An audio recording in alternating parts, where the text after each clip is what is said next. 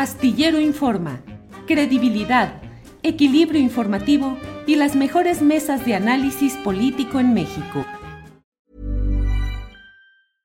Ready to pop the question? The jewelers at BlueNile.com have got sparkle down to a science with beautiful lab-grown diamonds worthy of your most brilliant moments. Their lab grown diamonds are independently graded and guaranteed identical to natural diamonds, and they're ready to ship to your door. Go to Bluenile.com and use promo code LISTEN to get $50 off your purchase of $500 or more. That's code LISTEN at Bluenile.com for $50 off. Bluenile.com code LISTEN. ¿No te encantaría tener 100 dólares extra en tu bolsillo? Haz que un experto bilingüe de TurboTax declare tus impuestos para el 31 de marzo y obtén 100 dólares de vuelta al instante. Porque no importa cuáles hayan sido tus logros del año pasado, TurboTax hace que cuenten. Obtén 100 dólares de vuelta y tus impuestos con 100% de precisión. Solo con Intuit TurboTax. Debes declarar para el 31 de marzo. Crédito solo aplicable al costo de la presentación federal con TurboTax Full Service. Oferta sujeta a cambios o cancelación en cualquier momento plataformas, entre ellas Spotify, Amazon, Google.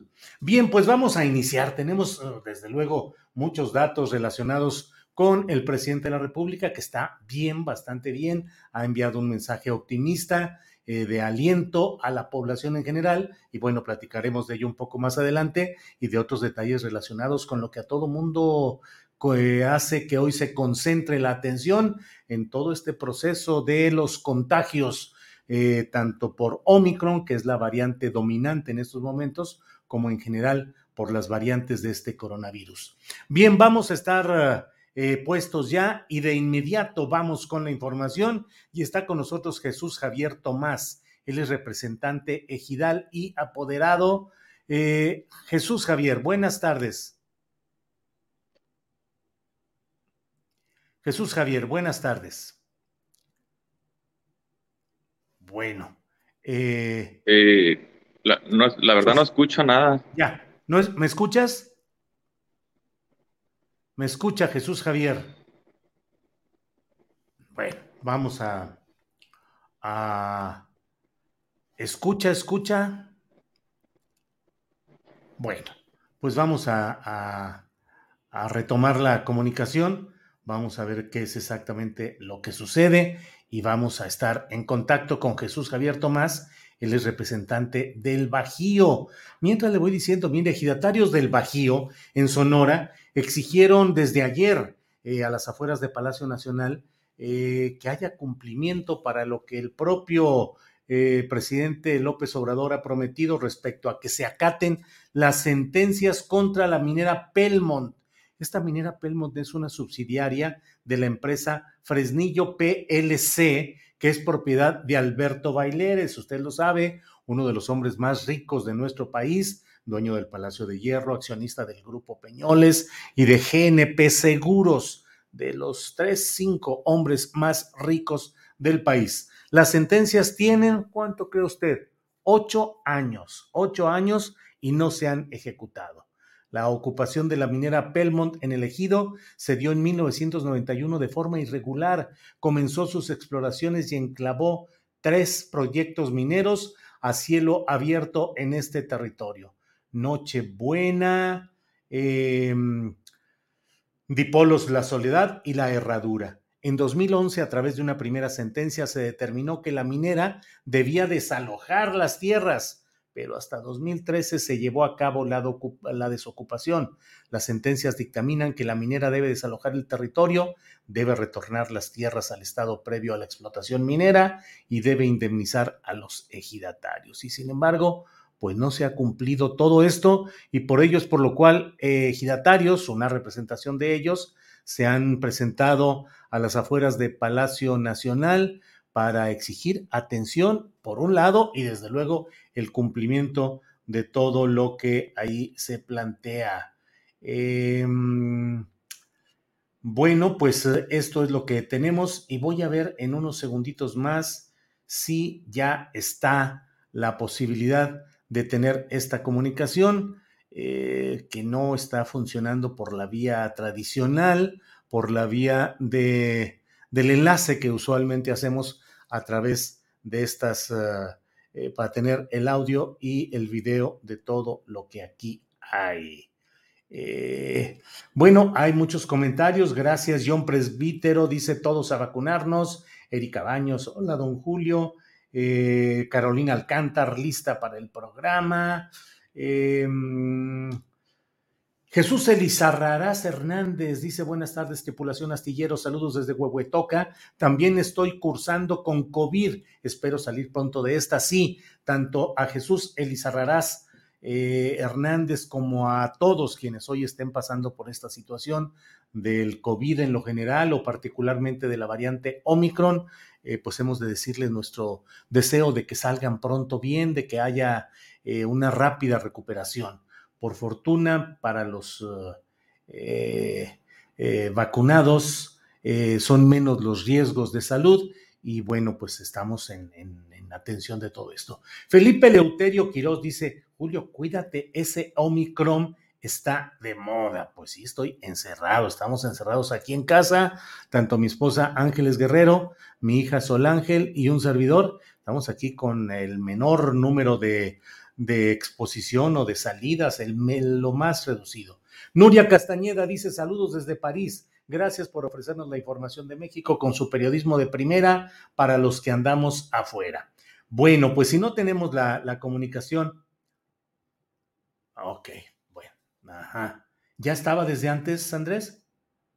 Ah, acaba de entrar. Bueno, ok, Rocky. Bien, pues vamos a estar por teléfono. Eh, solamente vamos a hablar ya con Jesús Javier Tomás. Jesús Javier, buenas tardes. Buenas tardes, Julio. ¿Cómo están? Bien, Jesús Javier, díganos cómo va el tema de la protesta que están realizando afuera de Palacio Nacional o que realizaron ayer. ¿Cómo va este tema, Jesús Javier?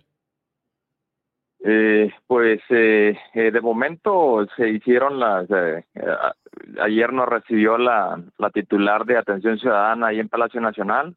Pues como se comprometieron a, a darle seguimiento a, nuestra petición.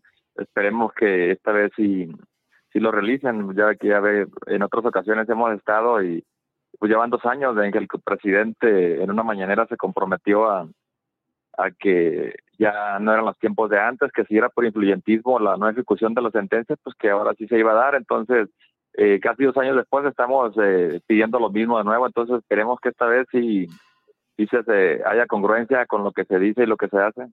Jesús Javier Tomás, este problema está localizado para que entienda, para que nuestro, nuestra audiencia tenga esta información. Eh, ¿Dónde está localizado y cuál es el problema esencial, Jesús Javier? Eh, mira, el ejido El Bajío está localizado en el territorio de Puerto Peñasco, Sonora, en el, en el, en el Golfo de California, al norte de, México, en el noroeste, perdón, y está indebidamente registrado en otro municipio, está registrado en un municipio en donde no está localizado, que es el de Caborca. Entonces, ese de entrada es, es un problema porque se registró en Caborca porque es el feudo de la minera Penmont, donde tiene su coto de poder, que es con la que tenemos... Eh, el litigio y el problema. Entonces, esto se deriva de, una ocupación que tiene la mina ya por más de 20 años, que, realizó de manera ilícita, se metió a las tierras del ejido del Bajío, las ocupó, las devastó, eh, extrajo material de ahí. Posteriormente, eh, el ejido eh, demanda en el Tribunal Agrario, gana 67 juicios y la minera es condenada a la devolución de, todo el oro y el mineral que extrajo durante la ocupación ilícita. Es condenada también a la, restitución de las tierras, que significa regresarlas al estado en que, guardaban antes de que ellos entraran, a la mediación ambiental, al pago de rentas eh, al, al entre otros, eh, pero básicamente los más importantes son esas. Eh, esta sentencia tiene ya más de siete años que quedó como cosa juzgada, eh, ya lista para ser ejecutada y el Tribunal Agrario en estos siete años no ha hecho absolutamente nada por, por ejecutar la sentencia que él mismo dictó. Este caso específicamente, quien debe aplicar y ejecutar, es decir, la autoridad responsable de la no ejecución de esta sentencia, ¿es el Tribunal Agrario o hay otras autoridades involucradas? No, es, ya una vez que, se agotan todas las instancias, se recae nuevamente en el tribunal que la dictó, que es el Tribunal Agrario del Distrito 28 con sede en Hermosillo, Sonora, y, quien tiene toda la, facultad y, eh, para ejecutarla es el magistrado de ese tribunal, eh, que aquí aclarando que los tribunales agrarios son tribunales administrativos y dependen del Ejecutivo Federal, no de la Suprema Corte de Justicia. Eh, y dentro de todo lo que están viviendo, pues yo me imagino que es sumamente difícil pelear contra el poderío de uno de los hombres más ricos de México, concentrador de riqueza y con muchas acusaciones respecto al funcionamiento de algunas de sus empresas como Peñoles, causante de mucha contaminación a nivel nacional, GNP, la compañía de seguros, que se especializa en hacer todo para no pagarle el dinero a quienes eh, necesitan cubrir gastos médicos o gastos de accidentes automovilísticos. ¿Cómo les ha ido en esa pelea contra el gigante económico que es eh, Alberto Baileres? Pues mira, imagínate, el, mayor, uno de los mayores saqueadores eh, y, destructores de ecosistemas del país, eh, luchar contra él con todas la, las instituciones de gobierno, sirviéndole de seguridad privada, defendiéndolo, pues es bastante difícil. Simplemente en los juicios llegábamos a, las salas del tribunal y ellos llegaban con abogados, no sé, 12, 15, no teníamos ni sillas para sentarnos los, la contraparte que era elegido porque llenaban de abogados entonces, es bastante difícil por la protección que el gobierno hace y por las tácticas que, que todo el mundo sabe que emplean este tipo de, de megamineras para intimidar, para hostigarnos. De hecho, a nosotros la no ejecución, pues nos ha costado la vida ya de cuatro campesinos, de cuatro compañeros. Eh, nos han encarcelado con acusaciones fabricadas, eh, pedidas exprofeso por la minera a la Fiscalía del Estado de Sonora, compañeros nos han levantado a más de 12 compañeros, compañeros los han torturado. Hay un hostigamiento constante eh, del Estado y, de la minera también. Entonces, pues ya cuando hay sangre y, además del desplazamiento, porque ya todo el ejido se tuvo que desplazar de... Se cortó la llamada, pero la vamos a tratar de retomar porque me parece que es muy importante que demos tribuna y que demos uh, difusión a lo que está pasando en este caso, que es uno de los muchos casos que hay en nuestro país. ¿eh? No, no, no cargo la tinta en que solo sea este asunto. Hay demasiados de manera parecida. Aquí estuvieron ellos en Palacio Nacional ayer con esta protesta. Les voy a preguntar ahorita eh, a, nuestro entrevistado pues caray, solamente que te reciba el área de atención a la ciudadanía, pues sí es la vía correcta, digamos, pero pues ojalá y el Tribunal Agrario, eh, estoy buscando por aquí para ver quién es el presidente de ese Tribunal Agrario, em, pues debería de atender y de estar, de explicar qué es lo que sucede en este tipo de cosas. Em, no sé quién sea la presidenta de em, eh, Maribel Concepción Méndez de Lara, fue electa el 15 de diciembre de 2020. Bueno, pues Maribel Concepción Méndez de Lara, eh, presidenta de, eh, de los tribunales agrarios, eh, pues debería de, atender este caso, igual que otros miembros de, del Poder Ejecutivo, porque finalmente, como nos lo ha dicho el propio entrevistado, pues es un asunto que queda en la esfera del propio Poder Ejecutivo, aunque diga Tribunal Agrario, no corresponde al Poder Judicial de la Federación, corresponden en términos administrativos en lo que es la esfera del propio Poder Ejecutivo Federal, es decir, la Presidencia de la República a cargo de Andrés Manuel López Obrador. Em, en todo esto que está sucediendo, eh, pues suele darse, esto ha sucedido con empresas de Ricardo Salinas Pliego, de Baileres, eh, de Carlos Slim, pues que con una serie de maniobras legales, entre comillas, para poder hacerse de ciertos terrenos e imponer sus condiciones, pues se han hecho de tierras y de muchos eh, eh, aprovechamientos que les reditúan desde luego enormes cantidades de dinero. Jesús Javier, ya estamos de regreso. Se cortó la llamada cuando estábamos eh, hablando de, pues, del Tribunal Agrario, pero en general, eh, Jesús Javier, ¿solo los atendió ayer esta persona o este enviado de la Dirección de Atención a la Ciudadanía? ¿No ha habido ningún otro contacto de autoridad alguna? No, eh, nada más eh, ella nos atendió y de hecho nunca ha habido contacto. Esta es la primera vez que por lo menos nos recibe una persona. Anteriormente únicamente eh, presentábamos la promoción, los documentos y pues ya nunca éramos contactados. Ahora me estabas platicando, Jesús Javier, de cómo Baileres, su grupo, eh, llegaban con 12, 13 abogados, que no había ni siquiera sillas para ustedes, representantes de la comunidad afectada de los ejidatarios del Bajío en Sonora. Así te decía, pues debe ser terrible pelear con ese gigante económico del grupo Baileres. Así es, eh, porque además te abren otros frentes, no nada más en los juicios agrarios, sino que te fabrican delitos, o sea, eh, te presentan denuncias, te sacan órdenes de aprehensión, entonces tienes que pelearles en, en, en otros eh, tribunales, en otros juzgados. Eh, es un monstruo de mil cabezas que tiene todos los recursos y además la protección de, del Estado mexicano, porque por más que se diga que, que, no hay influyentismo y que no hay protección, yo te aseguro que hay más de 100 comunidades en las mismas condiciones que nosotros y, y, y todos los días hay defensores del territorio, de los derechos humanos asesinados. Entonces, eh, nosotros ya, como te comento, hemos ya padecido cuatro asesinatos y las intimidaciones y las amenazas son de parte también del Estado mexicano. El ejército mexicano es la seguridad privada de, de estas personas. Entonces, eh, los tenemos constantemente hostigándonos. Eh, habiendo pandemia y habiendo en la región asesinatos por decenas, hay días que ha habido hasta 10, 12 asesinados, pues los señores se trasladan a 70 kilómetros del pueblo más cercano a, a, un campamento que tenemos donde no hay energía eléctrica, donde no hay agua potable, donde no hay nada, a buscar armas y carros robados. O sea, cuando, eh, cuando el crimen organizado eh, está latente y, visible en todo el área, ellos están más preocupados por mandar 30 o 40 elementos a estarnos hostigando, a donde, como te digo, ni siquiera hay agua potable. No hay caminos, no hay nada.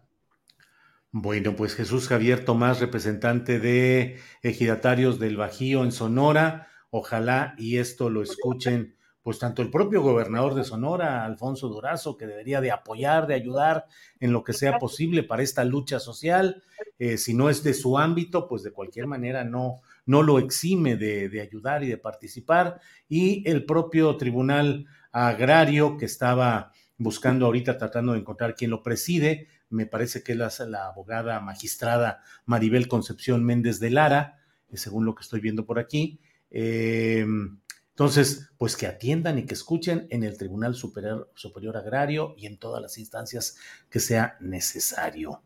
Eh, en fin, pues Jesús Javier, estamos atentos lo que haya de información. Aquí hay micrófono y hay espacio para decir lo que sucede en esta batalla que están librando. Muchísimas gracias por el espacio y, y buenas tardes. Gracias, Jesús Javier Tomás. Hasta luego, gracias.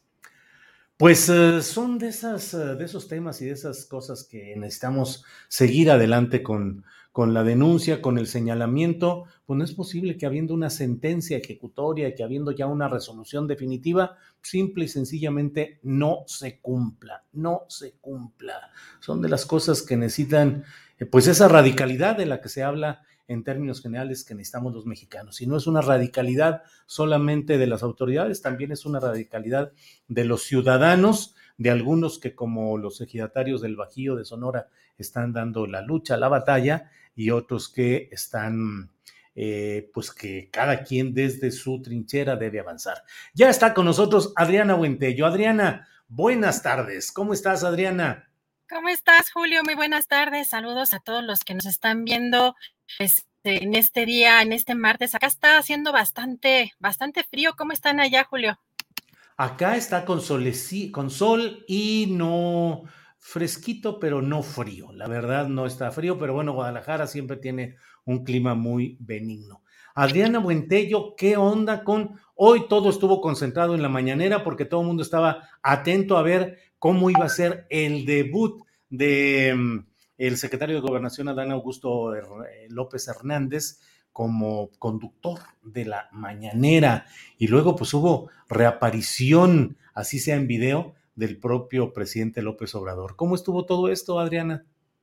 Julio, pues eh, fíjate que pues al principio yo creo que un poco tímido el secretario de Gobernación, pues lo hemos visto y, que es bastante discreto y no tiene pues esta personalidad arrolladora que tiene el presidente López Obrador. Sin duda le costó un poco de trabajo eh, pues entrar como en calor, en confianza, aunque pues cuando empezó ya a darle la palabra a los reporteros, pues sí se notó ya un poco un cambio. Hay que recordar que también a, la pues, anterior secretaria de Gobernación, Olga Cordero, también le costó su trabajo.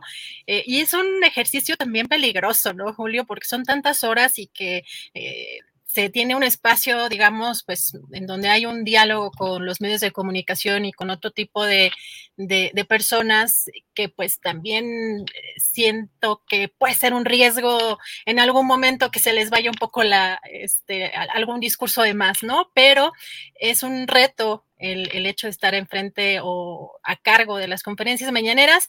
Y pues eh, creo que fue un ejercicio interesante el día de hoy. Hay mucha información al respecto, pero fíjate, antes de, dar eh, datos interesantes de lo que pasó en la conferencia de medios. Sí, nos puede poner Andrés, a ver si nos puede hacer scroll a este comunicado que acaba de, eh, mandar la eh, presidencia, porque acaban de realizar nuevos nombramientos. Entonces, aquí es importante porque el titular de la Secretaría de Gobernación da posesión del cargo. Em, nuevos titulares de la Secretaría eh, y Subsecretaría de Bienestar, Subsecretaría de Transportes, también Fonatur y el Aeropuerto Internacional de la Ciudad de México.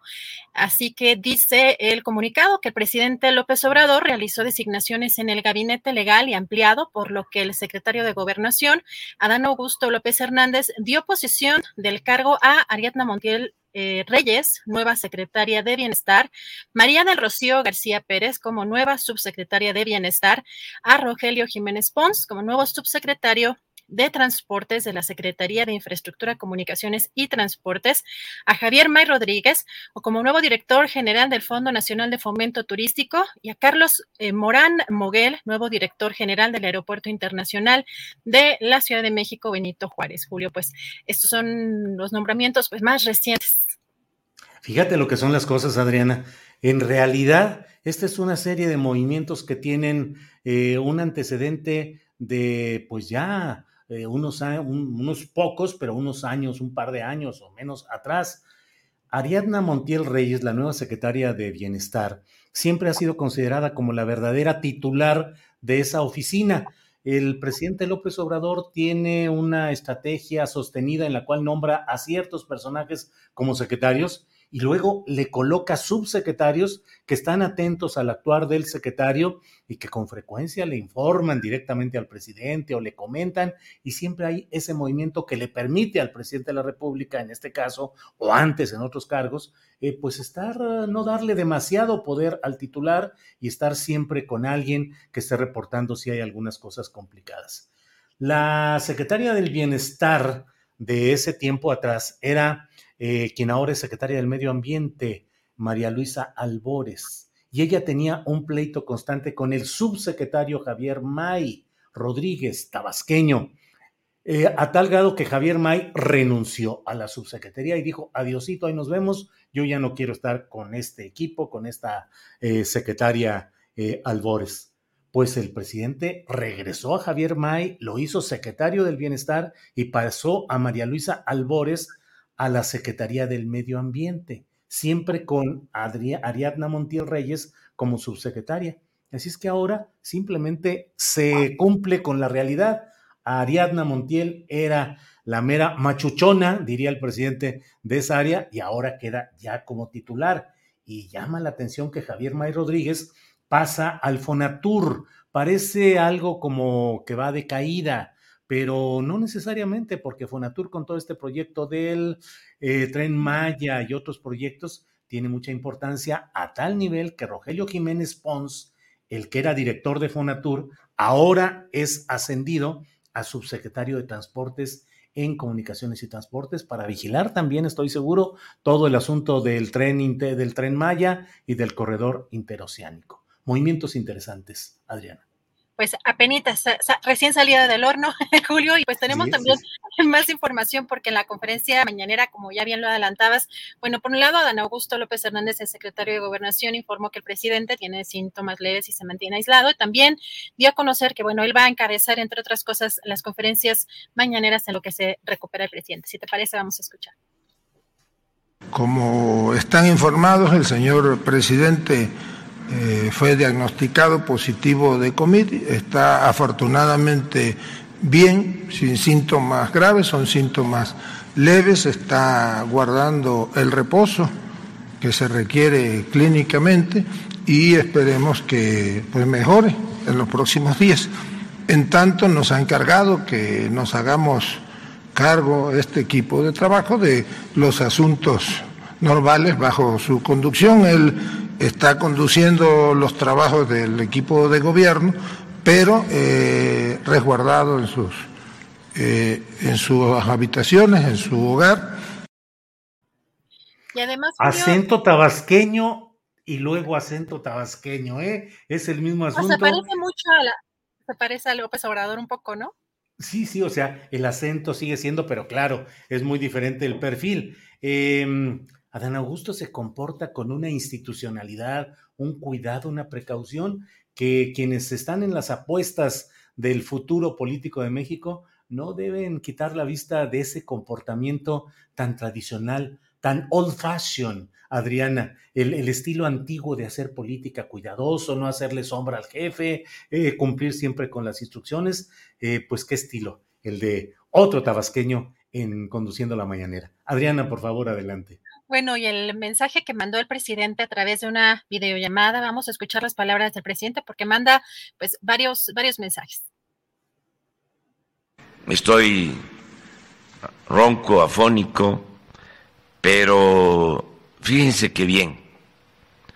Eh, este mensaje pues es para informar sobre cómo me encuentro, pero también para transmitirles mi experiencia, ahora que me he vuelto a contagiar, con el propósito fundamental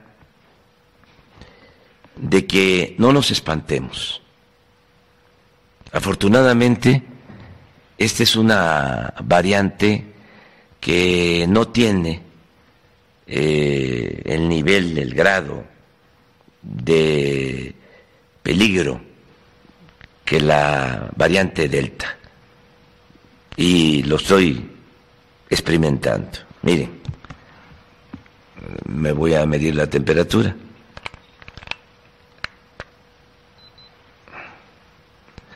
Treinta y seis uno, así he estado. No he tenido calentura. Oxigenación, 96. Afortunadamente no vamos a necesitar hospitalizarnos ni eh, vamos a sufrir con pérdidas de vidas humanas. Esto es distinto.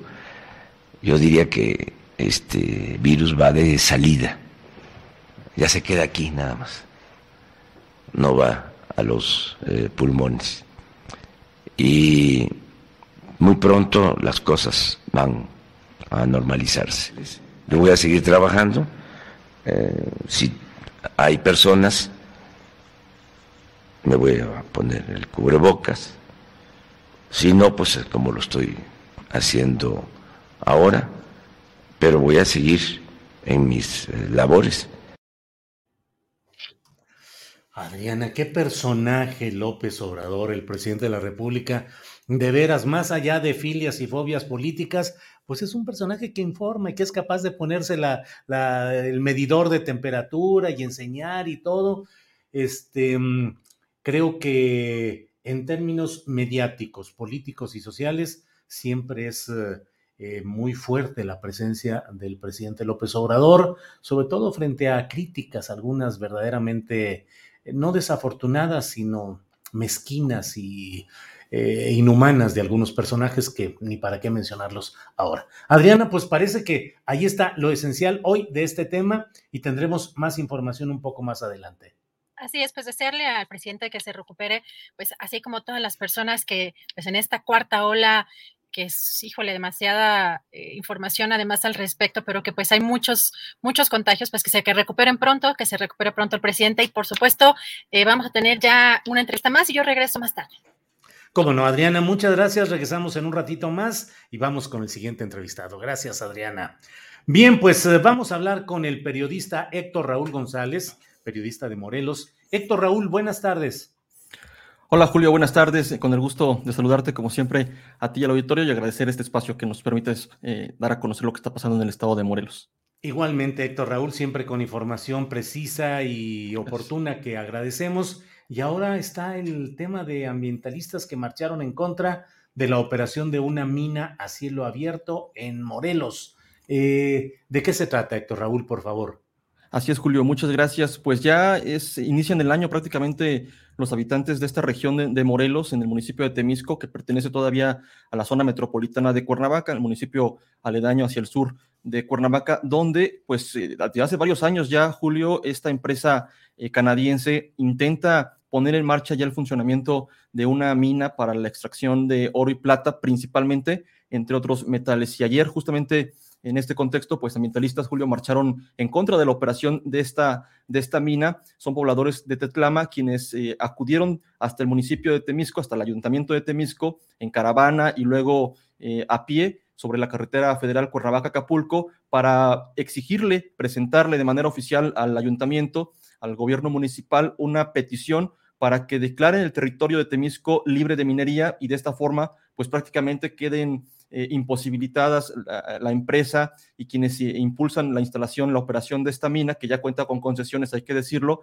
eh, en, este, en este municipio. Los pobladores, Julio, han dicho desde el sexenio pasado prácticamente cuando ya cobró fuerza la operación o la intención de esta empresa originalmente llamada La Esperanza Silver y posteriormente comprada por Alamos Gold, empresa canadiense también, eh, se, han, realizado consultas, se han realizado una serie de acciones por parte de los pobladores. Incluso, eh, Julio, hay que decir que el sexenio pasado el gobierno de Graco Ramírez eh, oficialmente impulsó la oposición en contra de la instalación de esta mina. Realizaron foros en la hacienda de Temisco, una consulta y ganó el no por la instalación de esta mina. Sin embargo, por supuesto, la empresa ha insistido.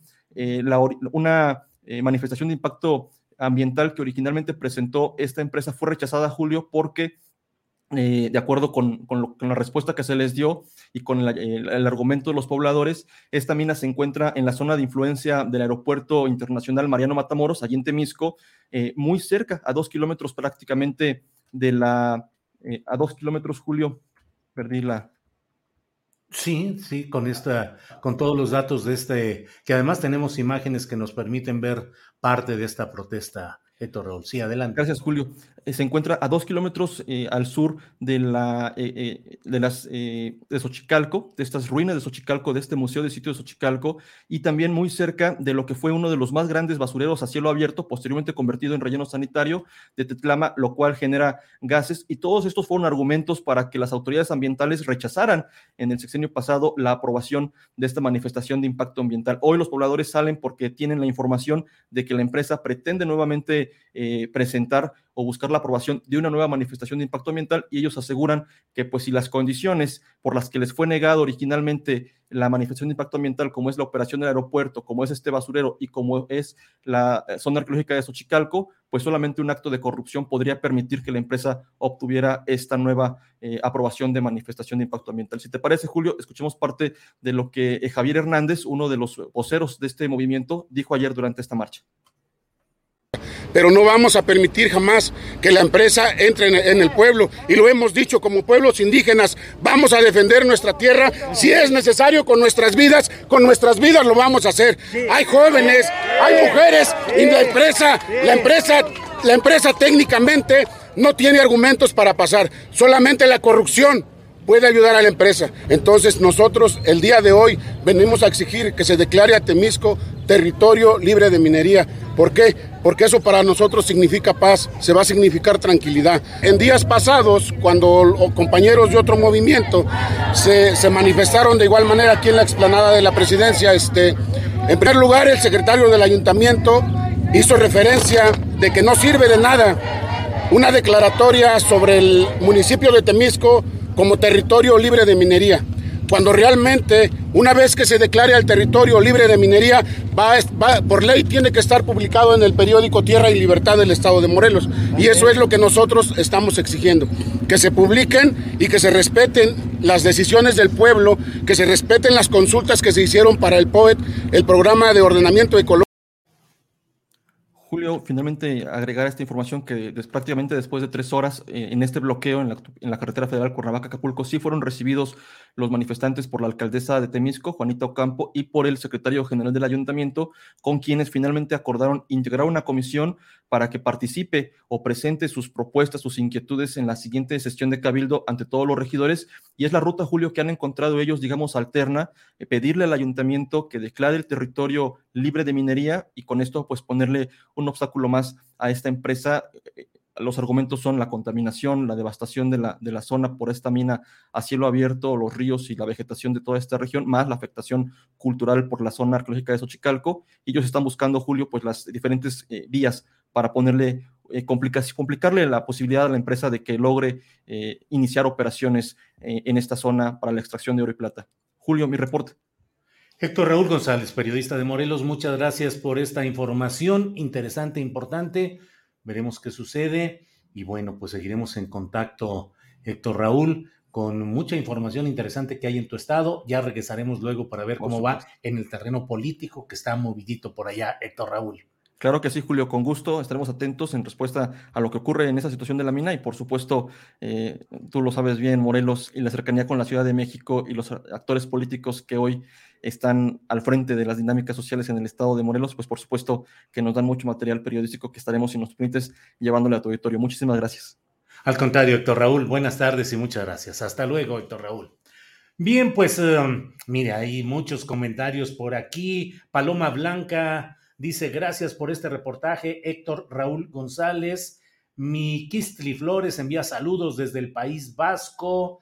Eh, pues todo hay aquí. Cindy dice, así se habla, señor, hasta con la vida se debe vender la tierra. Así pensamos la gente que somos de campo.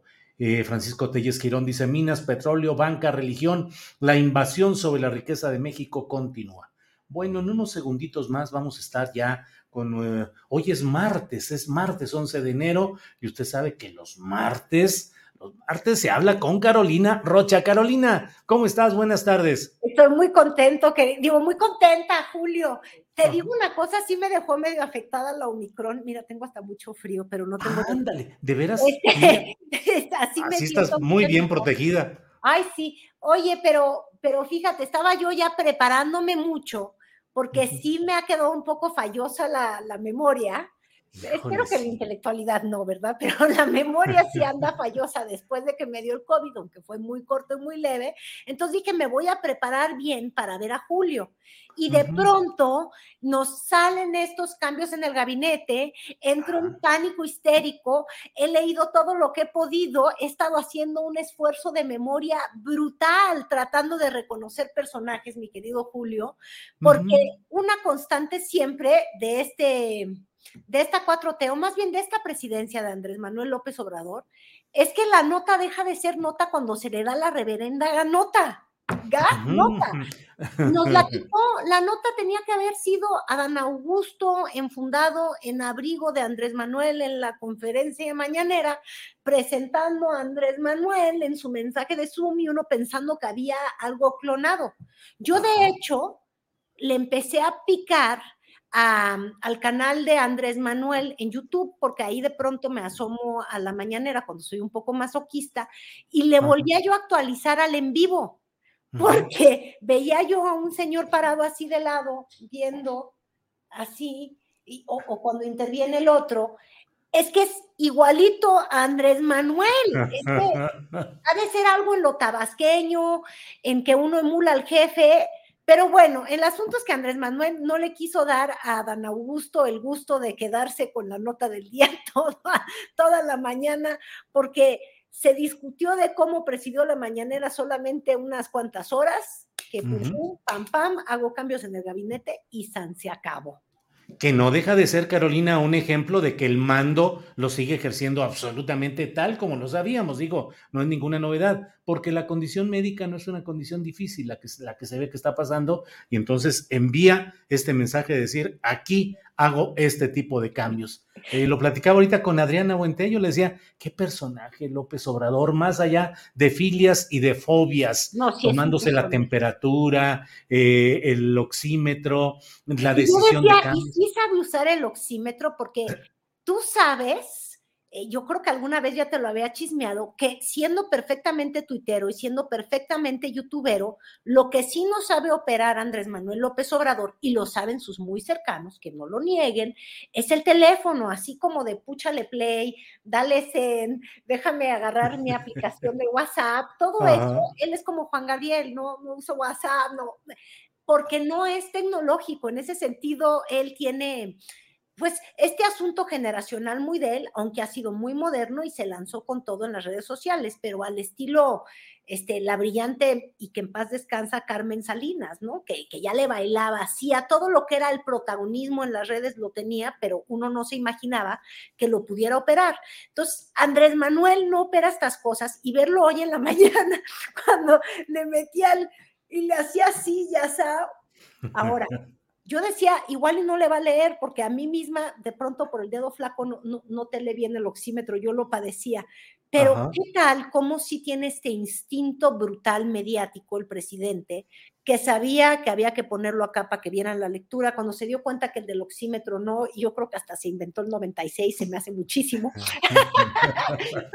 para un atleta de alto rendimiento, este, lo de la temperatura pic También, quién sabe, pero ahí sí se dio la molestia de, enseñar y es porque yo creo que hubo un aprendizaje de una primer conferencia en la que lo sustituyó Olga Sánchez Cordero, que también nos tocó mesa ese mismo día que vino, ¿te acuerdas que decía yo, ay, mi chocolate abuelita, cómo la agarraron fuera de lugar, fuera de cancha, este, ella mismo tratando de dar una explicación de cuándo le había dado COVID al presidente, ¿te acuerdas? Sí, sí, este, claro. Y, la agarraron pues fuera de guardia y, y, ya creando un problema de no saber cuándo realmente supo que estaba contagiado el presidente y dejó de tener contacto con la gente.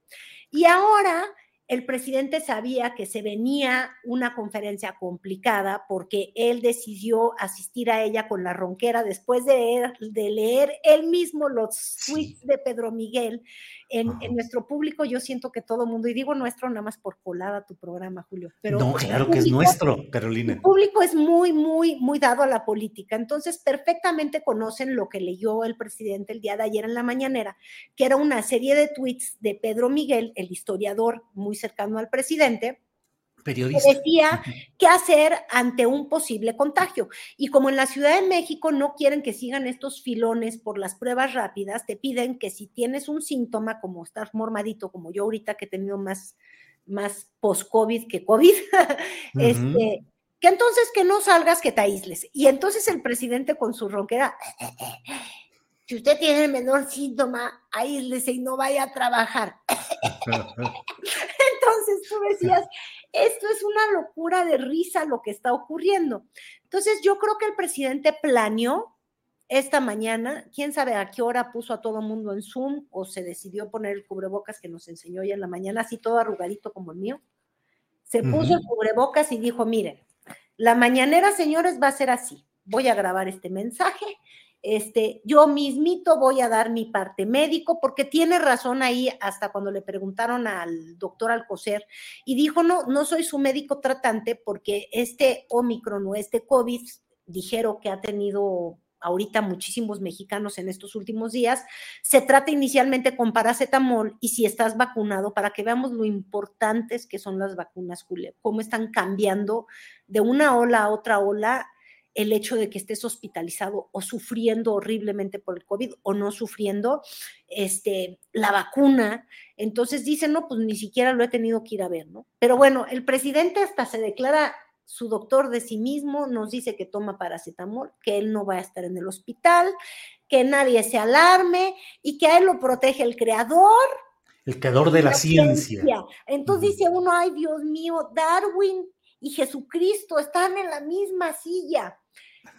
Eso es la genialidad del presidente, que yo creo que hay quienes se ofenden horriblemente con, con, las cosas que dice, porque de pronto, pues, él es tremendo, él aplica la medicina que le conviene, los consejos que le convienen, este, sabes, el ejemplo que le conviene, él siempre está más allá de, de toda moral y todo juicio, y, y a mí llega un punto donde me da risa por su genialidad, porque me doy cuenta que él planeó esa mañanera y hay quienes se ponen furiosos, este, vomitan, tienen desplantes y también le hacen el juego al presidente porque deseándole el mal, sacando tweets asquerosos, este, furiosos de cómo actúa, este, terminan por, por enseñar un odio desmedido que no corresponde a resultados necesariamente de gobierno, con todo y que el propio presidente actuó mal. Nunca debió, después de haber leído lo de Pedro Miguel, debió de decir, ay, con permiso.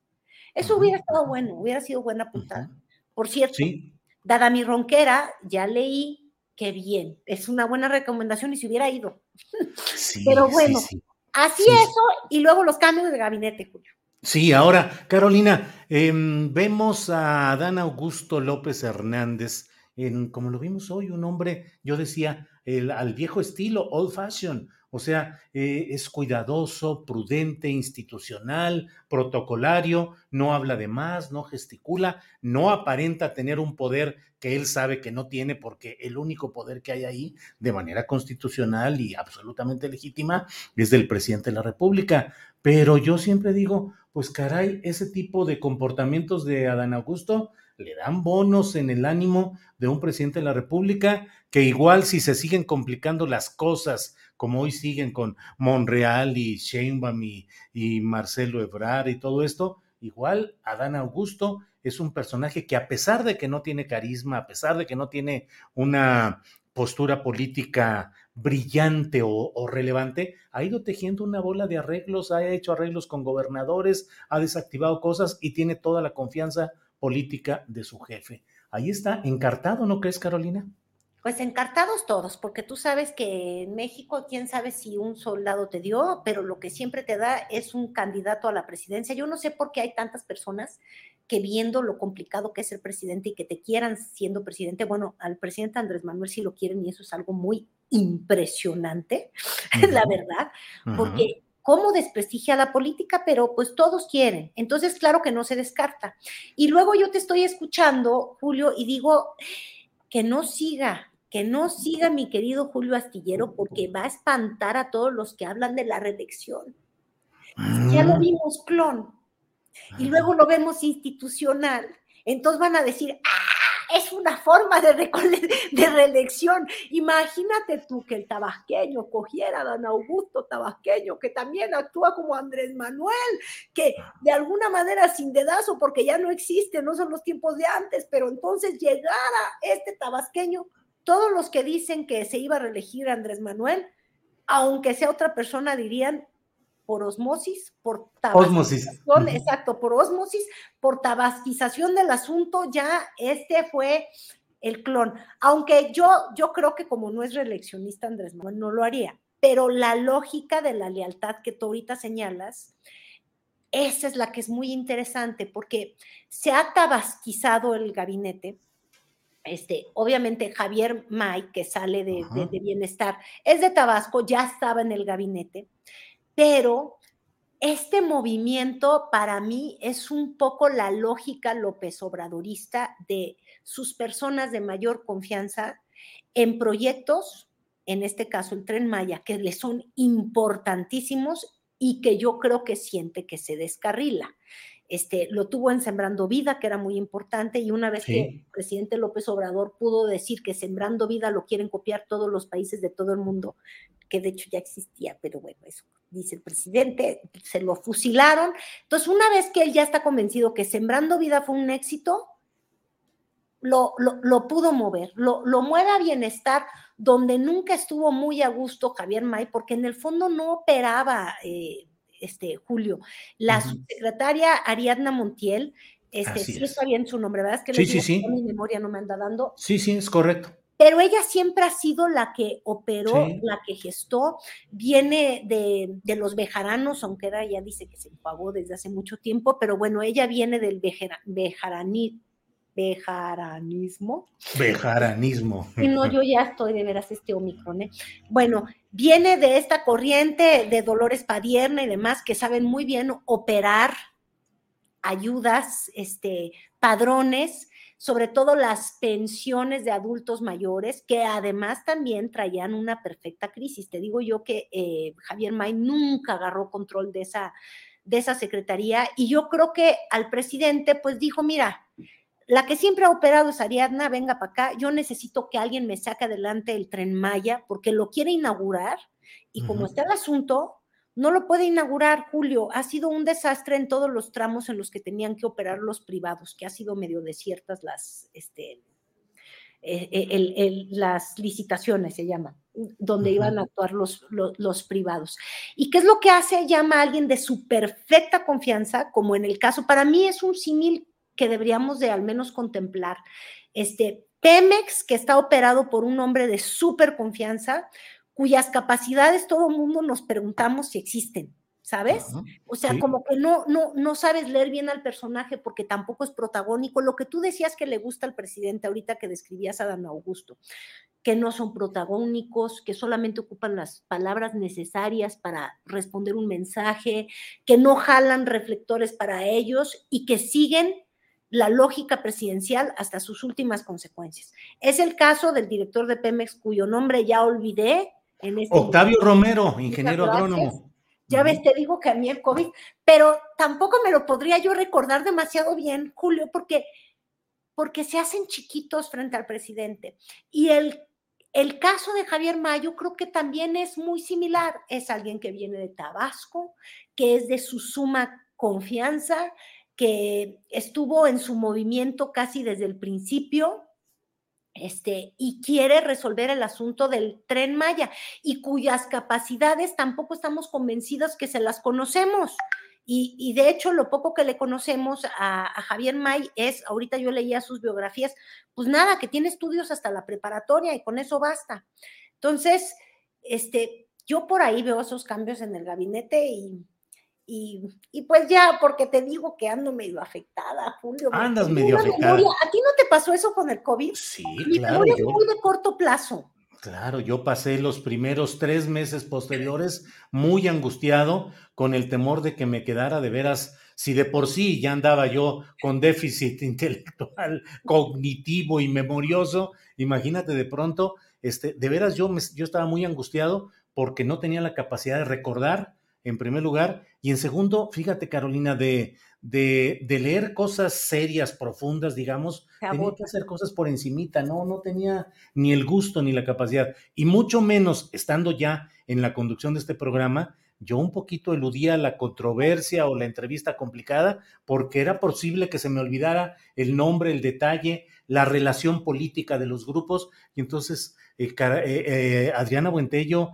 hizo una tarea eh, titánica y heroica de salvar el que regresaste, Julio, y luego ya no tanto, porque bueno, yo estoy contigo 15 minutos y entre que me acuerdo, ya esta vez fui más precavida, tengo papelitos por todos lados y, más o menos me, me, estoy ayudando, pero, pero tú hacías dos, tres horas de programa y ahí sí dices, porque siento que de pronto uno se le va el hilo Sí. De por qué arrancó un, pensamiento. No es que estés completamente menso, pero ciertas cositas, pum, de pronto te da una amnesia, como los nombres, por ejemplo. El director de Pemex ahorita, ya me lo dijiste una vez, otra vez ya se me olvidó. Que tenemos que, Oro, el director de, Pemex es Oro, Octavio Romero Oro. Ah, Oro, ok. y él es oro puro en la mente de Andrés Manuel porque tiene estas cualidades tan a, Dan Augustas. Deberíamos de, inventar el término. Y también Javier May tiene estas cualidades tan Adán Augustas. Sí, sí, sí. Vaya, vaya. Eh, Carolina, son las, eh, es la una de la tarde con 54 minutos. Eh, mm, ¿Cómo ves, ya que hablamos de olvidos y de enredos y demás, cómo ves sobre todo eh, todo el rollo de Ricardo Monreal, sus declaraciones, la radicalidad, eh, Marcelo Ebrard, que dijo que no habría representación, bueno, que su oficina de la Secretaría de Relaciones Exteriores, que no habría representación en Nicaragua y al siguiente día el presidente le enmienda la plana. Sí, ¿cómo lo ves todo esto, Carolina? Fíjate que el día de ayer, cuando ayer la nota parece hoy tan lejana, está peor que mi memoria. O sea, las notas aquí, es más, qué bueno que ando en post-COVID porque no necesito tener memoria, todo cambia muy rápido y así me ayudan. Pero bueno, yo sentía que la nota siempre cuando voy a estar contigo en tu programa en martes, digo, ¿y de qué irá a ver? Para que entonces yo busque a una que otra persona que me cuente algo bueno y que tenga yo una idea, este, que pueda yo aportarte algo periodístico en tu programa con una buena información respecto a algo. Entonces, para mí, el día de ayer en la mañana, la nota era esa mañanera con el presidente y su ronquera, que obviamente ya sabíamos que eso iba a terminar medio mal, pero bueno, cómo desautoriza a Marcelo Ebrard, este, en su estilo, que no es hostil, pero que yo creo que para personas con los egos elevados, este, es un coscorrón. Un coscorrón cuando ya no eres un menor de edad se siente muy feo, porque el día de antes, este, Marcelo Ebrard hizo algo que le encantó a todos los opositores de la 4T, este, que fue decir, no va a haber enviado en la toma de protesta de él, no dijo el dictador Ortega, eso ya te lo digo yo, pero este, el gobierno de México no va a ir a, dignificar semejante vomitada, porque te digo que además tengo poquitas palabras ahorita, entonces ya vomitada. Pero entonces nosotros no íbamos a aplaudir semejante cosa asquerosa del mundo. Este, y en la mañana el presidente dice, no, ¿cómo de que no? Si lo vamos a hacer con un cuate de cuarta, pero el, gobierno de México no este, encarta ni descarta a ningún gobierno, es nuestra política exterior, y lo desautorizó.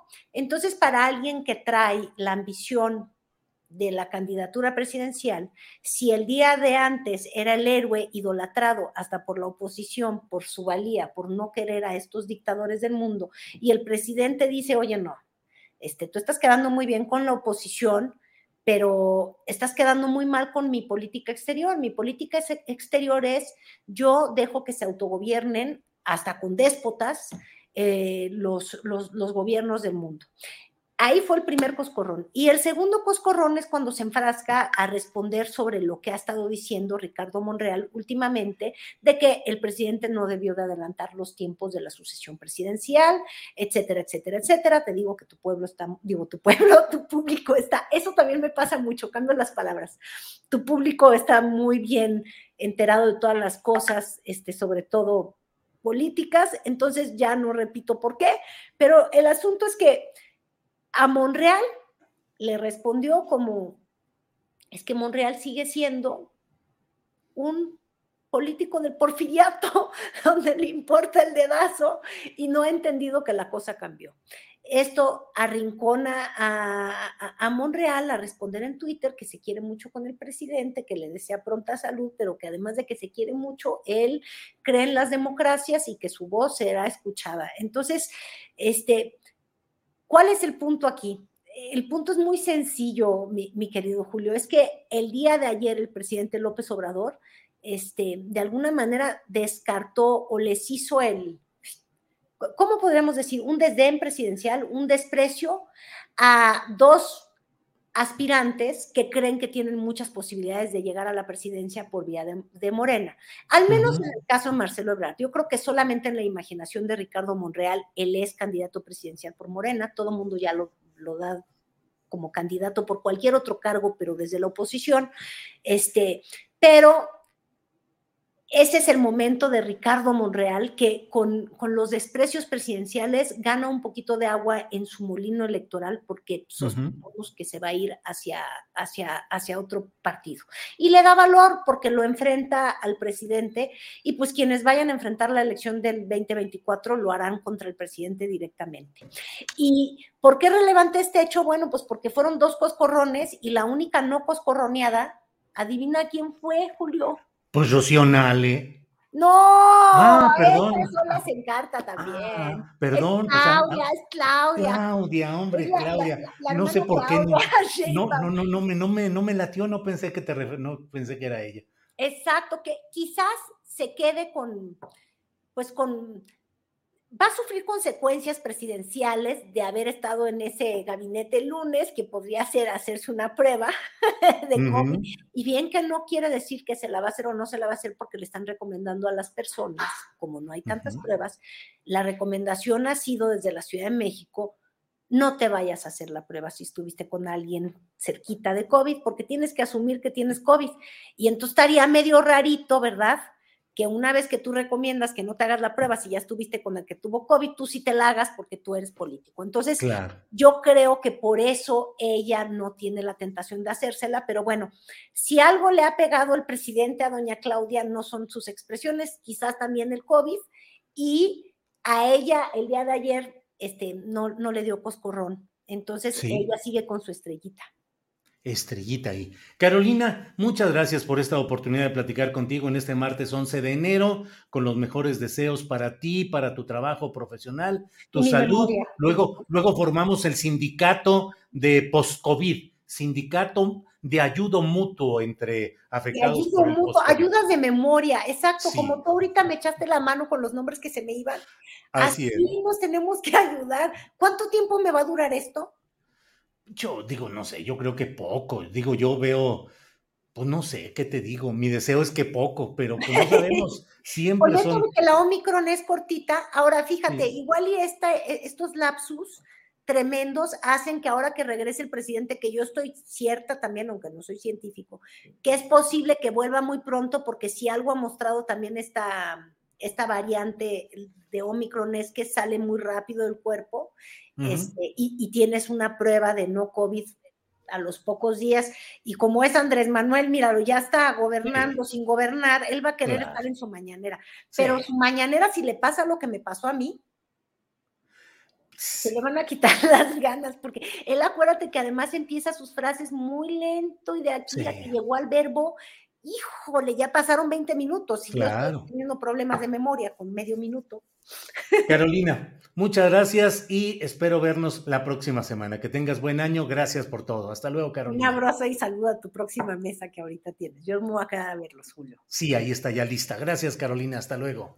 Bien, pues los martes se platica con Carolina Rocha y eso hemos hecho en este martes 11 de enero, en el cual de inmediato entramos ya a nuestra mesa, la mesa de los martes. Ya está ahí Arnoldo Cuellar director de PopLab MX.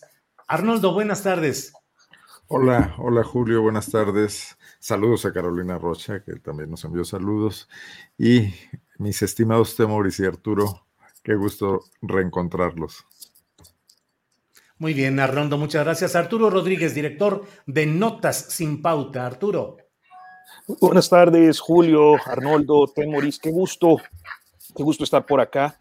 Este, espero que la conexión esté bien. Estoy sintiendo por ahí unos ruiditos, no sé si son míos, pero pues con muchísimo gusto estar aquí.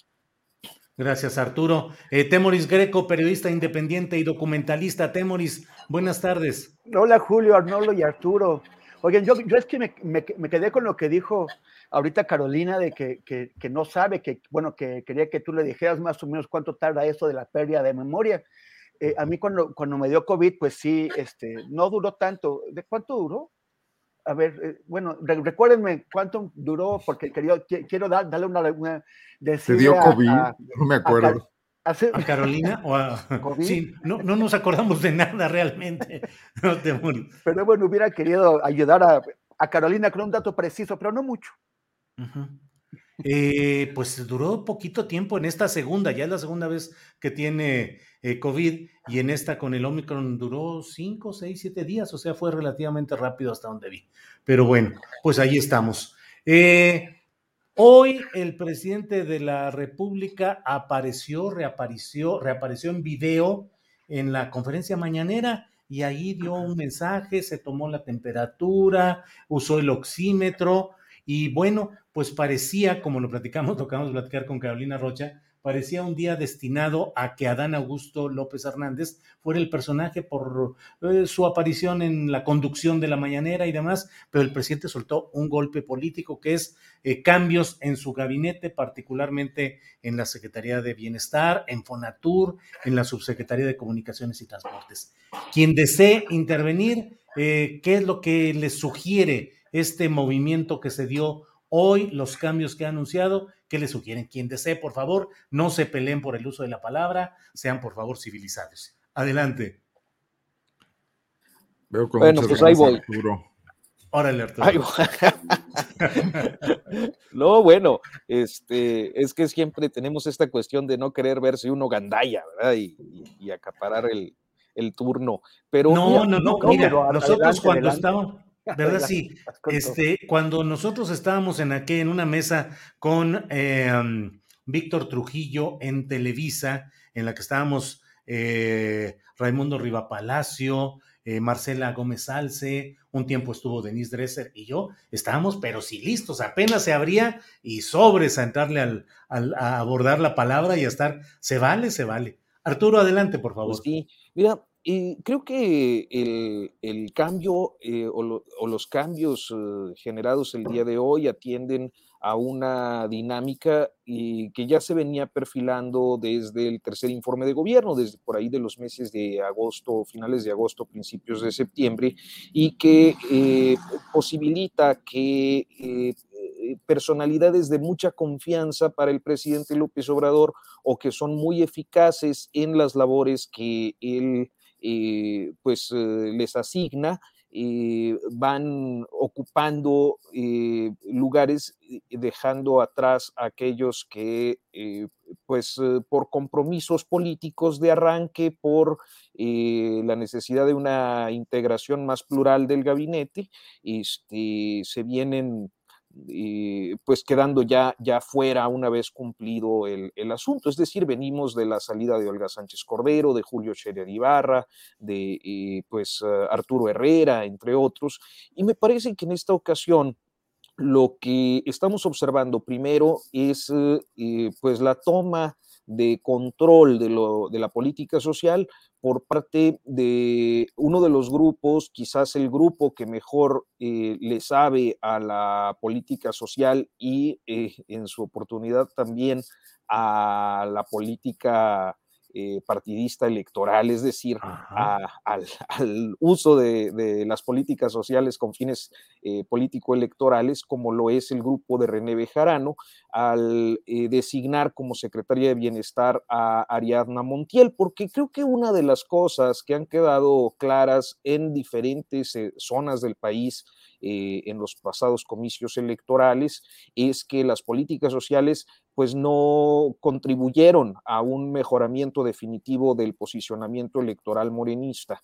Y, que bueno, el caso concreto lo tenemos en la Ciudad de México, donde eh, pues bueno, ahí está Monreal señalando eh, que ese es el motivo de su eh, alejamiento o de su eh, pues sí, eh, eh, separación del cobijo presidencial, el resultado electoral en la Ciudad de México que pues no dio lo que esperaban y por otra parte, integrar a posiciones de mucha importancia para esta administración eh, a personalidades como el propio Javier May, que es un, hombre cercanísimo al presidente, lo acompaña pues desde sus eh, legendarias luchas allá en el estado de Tabasco, en los tardíos 80 o en los tempranos 90, y que se va a Fonatur, una, un área que de suyo no resultaría tan relevante de no ser por la importancia que tiene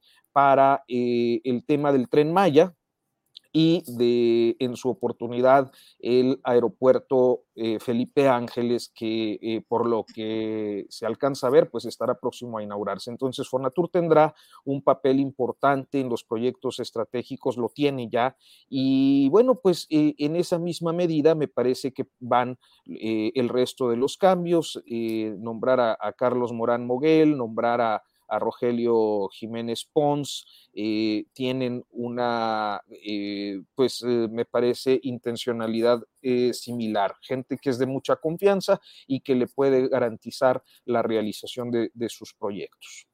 Gracias, Arturo. quien quiera contestarte, Moris Arnoldo, ¿creen que esto es una, mm, un avance más en la tabasqueñización del gabinete, por un lado, y por otro, si esto es un poco como el acuerdo que blindó eh, los procesos administrativos para obras consideradas como de interés nacional o estratégicas, eh, si esto es también una forma de, de establecer un control pleno y abierto de esas áreas asistenciales electorales y relacionadas con los proyectos estratégicos con estos nombramientos. Quien quiera, Temoris o Arnoldo.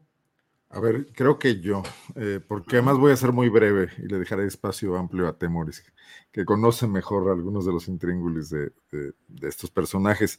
Bueno, yo quería escuchar a Arturo porque sabía que me iba a dar pistas fundamentales. Yo no tenía este dato del grupo de René Bejarano, del que forma digo, esta, esta relación con la nueva secretaria del Bienestar. Pero viendo las cosas con una, con una mayor, quizás amplitud, pero también superficialidad, veo que los cambios son instrumentales, son, son de la chamba que se le ha acumulado al presidente, no son políticos, salvo este tema de que bienestar pudiese estar vinculado a cuestiones electorales, que creo que no le convendría mucho al presidente evidenciar esa carta, aunque sin duda debe haber inconformidades con lo que ha venido pasando ahí en el pasado reciente. Pero también observo que, Javier May va, va a cuidar pues, uno de los proyectos bandera de, este gobierno y particularmente del presidente López Obrador en el, en el Tren Maya, ¿no?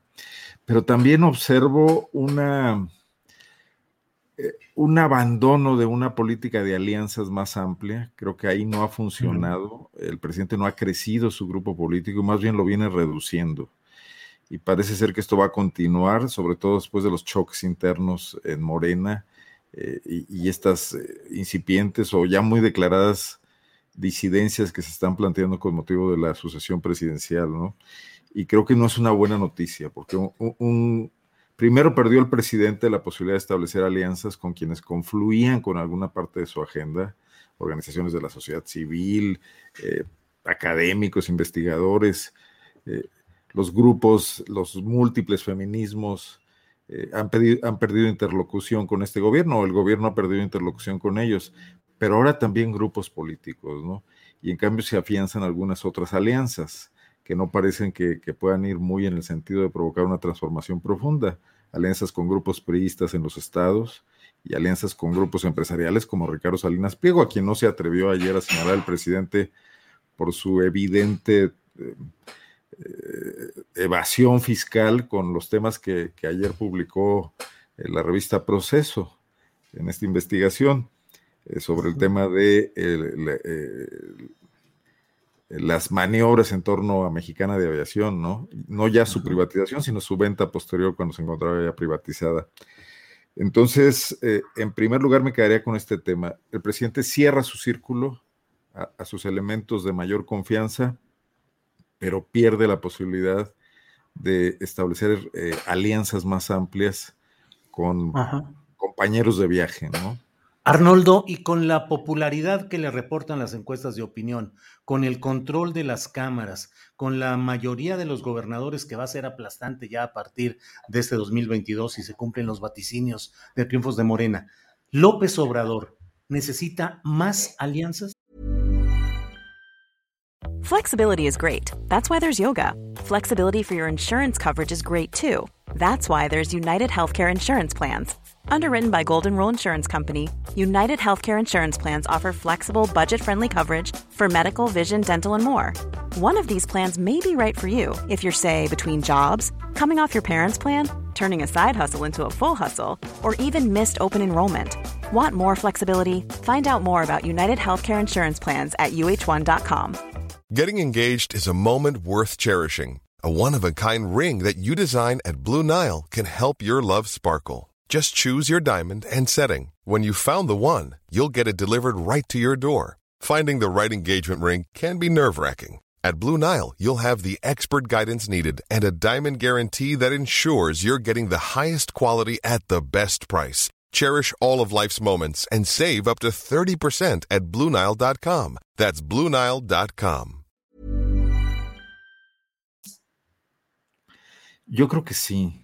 Eh, eh, yo no veo que la popularidad por sí sola sirva para hacer gobierno ni para hacer política. Y la popularidad puede cambiar de un día para otro. Le ha pasado a otros políticos. No veo que López Obrador sea invulnerable a situaciones catastróficas, económicas, a las que estamos expuestos incluso por factores externos. Hay, ciertamente una fe en el presidente que tiene que ver mucho con, con expectativas, pero si las expectativas no, no, no, no, llegan a ser cumplidas, más allá de la política social, eso se va a erosionar. Y, y además no, no lo puedes transformar inmediatamente. No, por ejemplo, no hemos visto que se transforme en contundencia política en eh, eh, las, eh, ¿cómo se llaman? Ya, ya estoy como, como los pacientes de COVID, a mí que no me ha dado COVID. Es en las, sí, en, en las consultas, ¿no? En las consultas Ajá. no ha habido una participación masiva, bueno, la única que ha habido hasta ahora, pero ni siquiera cuando era el mejor momento del presidente, la, de la, la del aeropuerto, la cancelación del aeropuerto, que fue una absoluta pachanga, ¿no? Ahí nada más uh -huh. eh, organizada por unos cuantos miembros de Morena.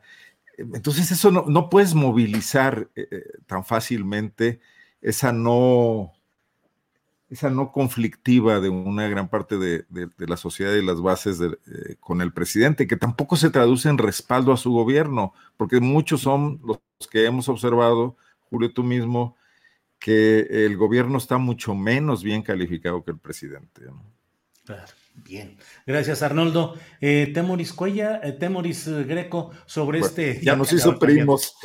Ya, ya, ya, los hice primos, Arnoldo. Y, y, Ar, y Arnoldo Greco. Arnoldo Greco y Temoris Cuellar. Y Arturo Rodríguez y yo, pues nos quedamos así nada más, Arturo. Temoris, ¿qué opinas sobre este tema de los cambios de hoy? el presidente necesita de veras alianzas. Eh, yo veo a un presidente con el control de las cámaras, con el control de la mayoría de los gobiernos, con cada vez mayor presencia en la Cámara, en la Corte, en organismos autónomos. En fin, ¿qué opinas de los cambios y si crees que el presidente debe hacer alianzas con quién, por ejemplo? Temoris, por favor. La pregunta es, o sea, independientemente de, cómo lo veamos desde afuera, ¿qué tan seguro se, siente el presidente en el control de, esos instrumentos. O sea, el, con su venia, con, con, su apoyo, el grupo de Mario Delgado y de Marcelo Ebrard colocó un montón de candidatos y, y, y sigue col, eh, colocándolos, ca, eh, eh, candidatos que, coloca en, que ellos colocan en función de sus propias alianzas, no necesariamente de, la, de alianzas que de, de, Andrés Manuel, sino de Ebrard y de, y de, y de Delgado. Y, además Ebrard tiene, como ya habíamos comentado antes, el, esta re, relación estrecha con este eh, aliado, eh, super, bueno, que no tiene ningún prurito en, en, ir de aquí para allá, que es el Partido Verde, uh -huh. el, el, el, que llamas el Partido de las Cuatro Mentiras, que, del cual él fue diputado en el 97, o sea, ese partido le, lo llevó a la Cámara en el 97, en un, en un momento en que él, él, él necesitaba eh, un impulso importante y que eh, ahora sí, eh, si hay una ruptura que llegue, que, que, que Ebrard no, no es el candidato presidencial, y, y bueno, uno tendría que preguntarse qué es lo que va a pasar, o sea, hasta dónde va a llevar las cosas y si de alguna forma pueden obstaculizar o llegar a oponerse al proyecto presidencial. Y, y lo mismo en el caso de, Mon de, Monreal, que es el más activo, ¿no? Ya su coqueteo, su abrazo como movimiento ciudadano ha sido bastante abierto a partir de lo que está ocurriendo en Veracruz.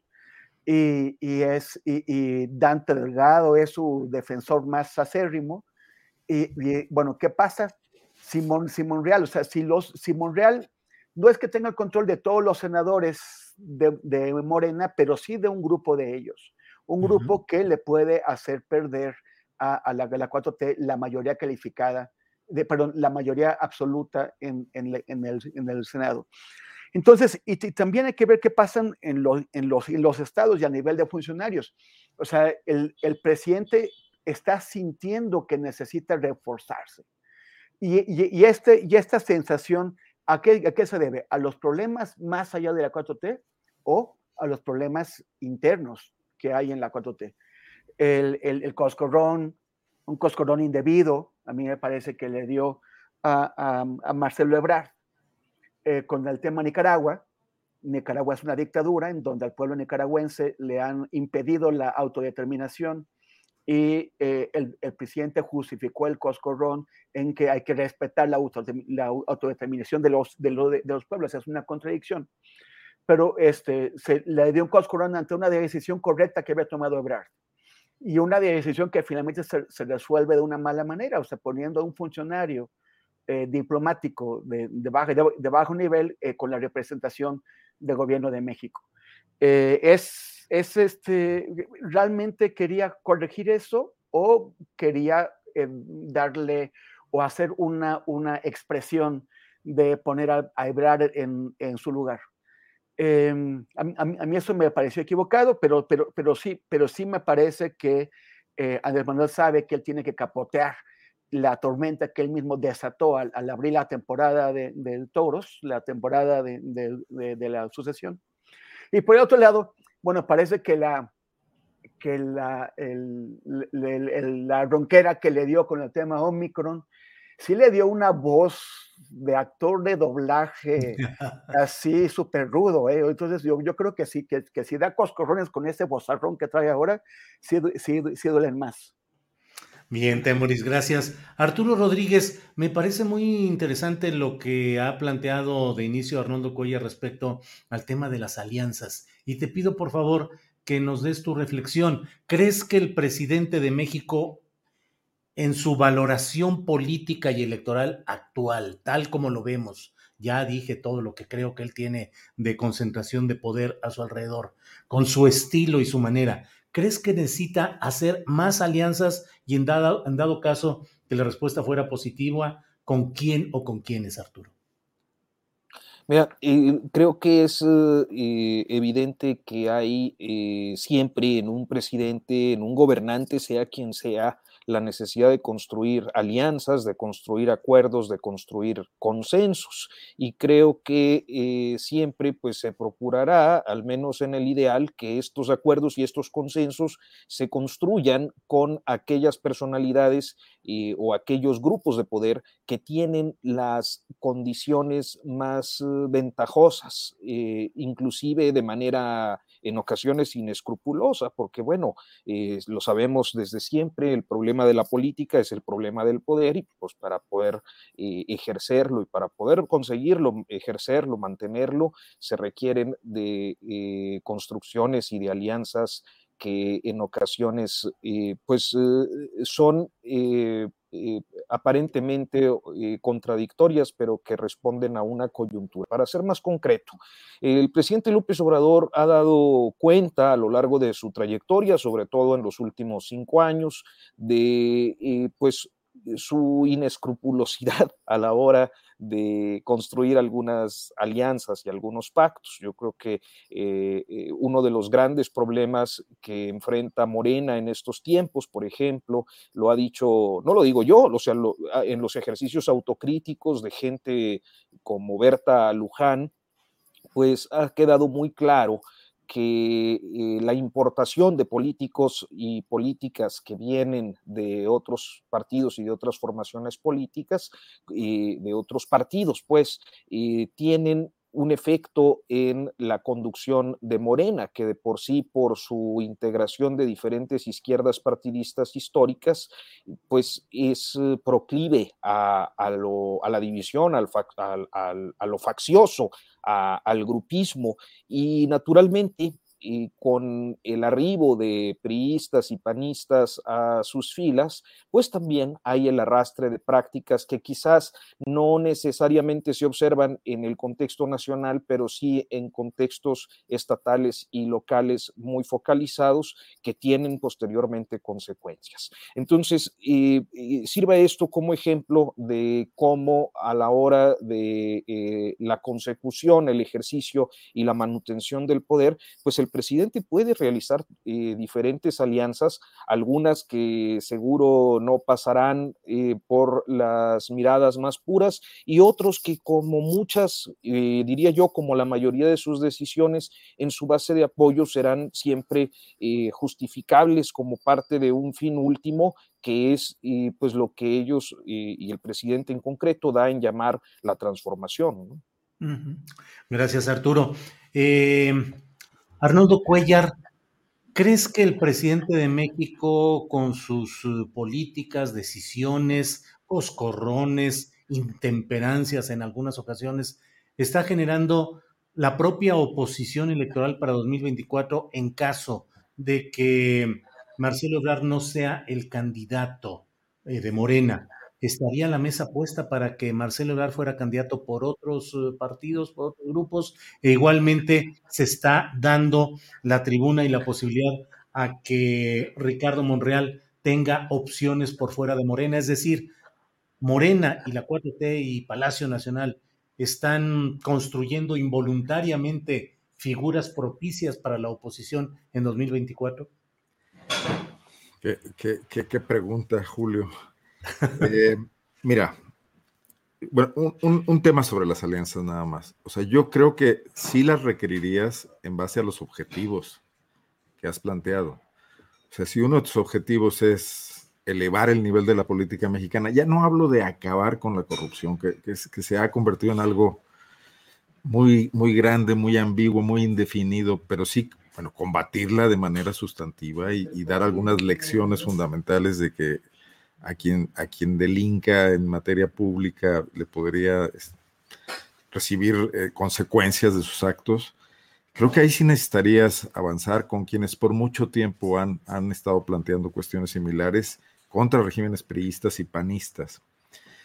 Desde luego, el presidente también tiene razón cuando dice que muchos de estos medios de comunicación, organizaciones de la sociedad civil, etcétera, no han pensado nunca en el pueblo es algo muy vinculado a mi crítica al chilangocentrismo, ¿no? Eh, porque a veces se dan grandes batallas por derechos eh, eh, en, ciertas organizaciones de, de, la sociedad civil que no se traducen en el enorme escenario del país, en avances en las regiones y en los lugares más olvidados y más marginados, ¿no? O sea, una cosa es tomar reforma para pedir una fiscalía que sirva y otra cosa es eh, ver lo que está pasando en materia de impunidad en Chiapas, en Guerrero, en Chihuahua, en Tamaulipas, etcétera, ¿no? Pero bueno, no importa, de todas maneras, ahí en una dialéctica, López Obrador podría influir en que estas organizaciones hagan una autocrítica y él también podría recibir una retroalimentación de ellas eh, sobre lo que se ha avanzado, porque no todo es, eh, no, no se inventa todo a partir de la 4T. Bueno, visto eso, lo, dejo ya. Sobre el tema que me planteas, el colmo del maquiavelismo, dudo mucho que sea premeditado, sería que el presidente López Obrador encabece una transición donde tenga que eh, entregarle el poder a un López Obradorista eh, suyo en su partido político en Morena o a otro en la oposición. Sería, bueno, pues eh, el fracaso más grande de, este intento de agrupar al, anti-López Obradorismo del país en, un frente. Lo que hoy escribe, por ejemplo, Federico Reyes Heroles, que habla de que hay que ponerle un poco de sensatez al tema y menciona ahí varios personajes que pueden ser candidatos. Todo eso se iría al tacho de la basura por un gran oportunismo al que al final de cuentas podría ser susceptible de una manipulación. Porque ¿quién garantiza que un López Obrador, claro, es López Obrador y es un hombre eh, que de repente es impredecible en ciertas cosas, pero por ejemplo, no le hubiera encantado a un Salinas de Gortari, que al final de cuentas lo hizo, ¿no? Lo hizo, decidir entre, entre Diego Fernández y, Ernesto Cedillo, por ejemplo, que al final de cuentas eran las dos sus, sus creaciones. O sea, ahí estaremos viendo una especie de triunfo cultural de, del López Obradorismo, si es que le logra colocar un candidato a la oposición en virtud de su carencia de, expectativas y porque a él le sobran y porque todo debería dirimirse dentro del movimiento que él organizó y generó, ¿no? Digo, siendo la continuidad de, otras luchas, pues, pero yo no creo que eso esté planeándolo nadie. Si se da, va a ser producto de muchas circunstancias y del azar, pero al final del día el presidente podría no sentirse incómodo si quien le gana es un Marcelo Ebrard o un Monreal. Al final de cuentas, creo que podrían ponerse de acuerdo, por lo menos en algunas cosas, por lo menos en respetar algunos de sus legados, ¿no? ¿Y quién dice que no? Podría incluso inclinar la balanza en el momento final.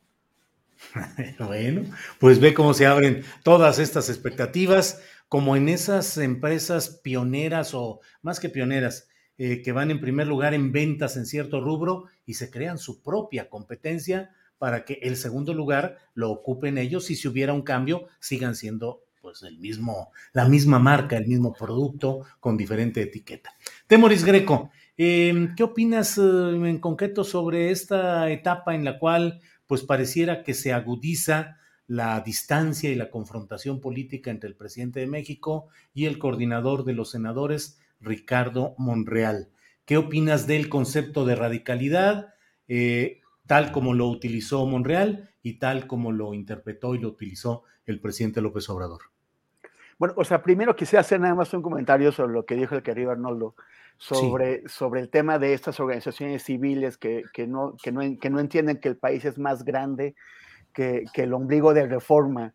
Y, y, yo digo, a ver, para mí es que el, el universo de las organizaciones civiles es, es, bastante amplio en México, en el, en el país. Efectivamente, pues sí, puedes identificar muchas que, eh, que, que, bueno, que realmente tienen un, conjunto de propósitos que no es, que no es ni tan civil, ¿no? Son la, la respuesta a las necesidades de grupos de, de, de, interés privado. Pero fuera de eso hay muchísimo. En primer lugar, te diría organizaciones que, que están igual basadas en Ciudad de México, pues porque no, no, porque sean ni siquiera constituidas por, por, personas de aquí, sino porque, porque, es, porque tienen que ser aquí, porque están haciendo una gestoría ante instituciones públicas que están centralizadas aquí. Seguimos siendo un país con esas características y esas organizaciones responden a eso.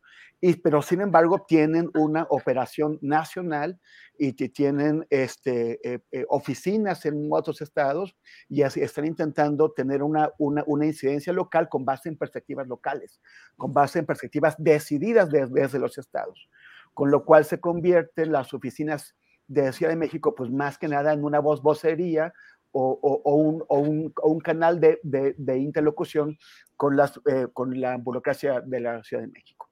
Pero además también hay muchas otras organizaciones que no tienen oficinas en Ciudad de México, que están basadas en los estados y que están también engloba, englobadas en las, en las ofensivas que ha lanzado Andrés Manuel contra el conjunto de la sociedad civil en, en general. Están, en, están englobadas en, en, eso, lo que él llama esos distractores creados por el neoliberalismo, como son el feminismo, el ambientalismo, la defensa de los derechos humanos y, y demás. Yo, yo este, sí creo que, que, que Tal vez Andrés Manuel cree que, que, que, todas esas organizaciones son así, que son de chilangos que no tienen ninguna incidencia en los estados. Yo me parece que hay bastante más que eso y me parece también importante reconocerlo, reconocer y apoyar el trabajo que hacen esas organizaciones en los estados. Y luego, pero ya por este, hacer este comentario, creo que, que me... Aceptada me la crítica, ¿eh? sí, gracias, querido. Y, este, y, y, y, por el otro lado, eh, ya se me fue la pregunta. Lo de las broncas entre Ricardo Monreal y el ah, presidente sí, sí. de la República claro. y el concepto de radicalidad. Sí, bueno, lo, lo, que dice Monreal es que si no estás conmigo, eres un radical, ¿no? O sea, o sea, lo, o sea básicamente es o Monreal o el radicalismo. Y yo no sé quién, se lo, quién le va a comprar ese cuento, porque, porque pues es bastante diverso lo que hay en la 4T afuera de, del monrealismo. O sea, él, él, representa una pequeña corriente en, un, en, una organización o en un conjunto o en un movimiento que es, es eh, especialmente diverso y descontrolado. Pero entonces él lo que, él, yo no sé si quiere convencer a, a los empresarios, quiere convencer a los, a, a, los aliados de la 4T que eh, es o yo o el caos. Ese es el mensaje que está enviando. O yo o el caos. Y, y, pues no, no, no, le van a creer. Le, leí esa en, entrevista eh, sobre que estaba deprimido y que también se había deprimido en 2018. Y, y, pues no sé si la idea es que cuando la gente está deprimida puede tener reacciones muy locas o muy, o muy impre, impredecibles o incluso eh, fuera de control. No sé bien cuál es el mensaje de estar diciéndole a los periodistas que está muy deprimido. Pero, pero pues él, mejor que nadie, yo creo, o sea, mejor que pues, pocos animales políticos hay en este país como él y que entienden que la política es como es. Entonces tampoco eh, haciéndose, tirándose al piso por, por, su expresión va a convencer a nadie. Yo sí creo que, eh, que tal vez hubiera sido menos costoso para la 4T eh, dejar que Monreal se fuera de candidato de, otro organismo político en el 2018 para la Ciudad de México, en lugar de seguir car cargando con este conflicto. Ahora, siempre en, cuando hay, en la ausencia de adversarios eh, exteriores, siempre de, creíbles o duros o, realmente amenazantes, siempre el conflicto se da al interior. Entonces, si no fuera Monreal, estaría alguien más con esas posiciones, sobre todo porque han dejado entrar a todo el mundo. O sea, han postulado a todo el mundo, no, no hay ninguna especie de, de criterio eh, ideológico o de, o, de, o de vieja le, lealtad hacia el proyecto. Ha entrado todo el mundo y si no es uno o es, o es otro. Y vamos a ver estos conflictos eh, también a nivel local. Y posiblemente ahí es donde eh, pasen a ser más peligrosos cuando eh, las, la definición de candidaturas deje a grupos importantes fuera a nivel local que terminen yéndose eh, a la oposición. Está el, el, ejemplo aquí en Ciudad de México, eh, haciendo un poquito un, un, un, un, ejercicio de chilangocentrismo, de esos que nos encantan. Uh -huh. eh, el de lo que ocurrió en, en, el año pasado, en 2021, en, en, en Venustiano Carranza. La, la, base que, que, que creó Morena, terminó yéndose a la oposición porque trajeron de candidatos al, al, al casicazgo perredista que siempre había oprimido a esa base que creó Morena y de pronto ellos pusieron los candidatos en, en Venezuela Carranza. Lo, vamos es, o sea, esto es lo que podríamos ver en muchos otros eh, estados eh, y municipios. Bien, gracias, Temoris. Eh, Arturo Rodríguez, eh, ¿hay radicalidad en las políticas y los hechos políticos de la llamada cuarta transformación, el presidente de México defiende el concepto de lo radical en cuanto a ir a la raíz de los asuntos, de los problemas, y plantea una serie de, de expresiones en las cuales pues se asume una condición radical en la 4T. ¿Tú ves que hay radicalidad, Arturo? Eh, no, no, no necesariamente. Creo que eh, la idea de, de, los radicales y los moderados la idea de los puros y, por ende de los impuros ha sido una, eh, pues una construcción de, del propio Monreal y del monrealismo incipiente con el propósito de señalar o de designar a aquellos grupos dentro de la 4T y particularmente dentro de Morena que provienen de los partidos uh, izquierdistas históricos y también de aquellos que han acompañado a López Obrador a lo largo de su trayectoria, independientemente del partido. Caso concreto, pues veíamos el caso de Javier May o de Octavio Romero o de otros que vienen desde Tabasco, Adán Augusto López, etcétera. Entonces, creo que es un poco eh, eh, artificial, eh, este asunto de la radicalidad. Yo creo que eh, en, el López Obradorismo eh, hay una condición muy concreta que es el liderazgo del presidente López Obrador con su visión de las cosas del país, sus propuestas, etcétera, y eh, independientemente de cuál sea la facción o el grupo al que se corresponde, eh, existe un apoyo definitivo. Con miras al futuro, creo que hay una condición, en el caso concreto de Ricardo Monreal, previsible, anticipable desde hace años, eh, sobre por qué o, las razones por las que el presidente no lo ha considerado en, este, en serie de destapes que ha hecho.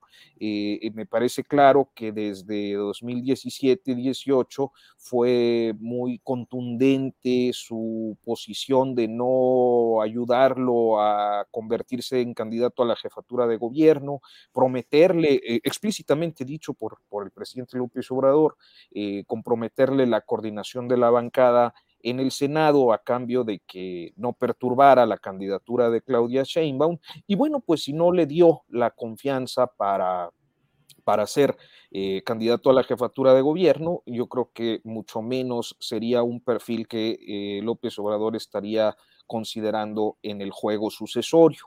Eh, en esa medida, y Monreal, pues eh, al no contar con el manto protector presidencial, va enfrentando, eh, especialmente en los últimos meses, una serie de problemas que lo están cercando.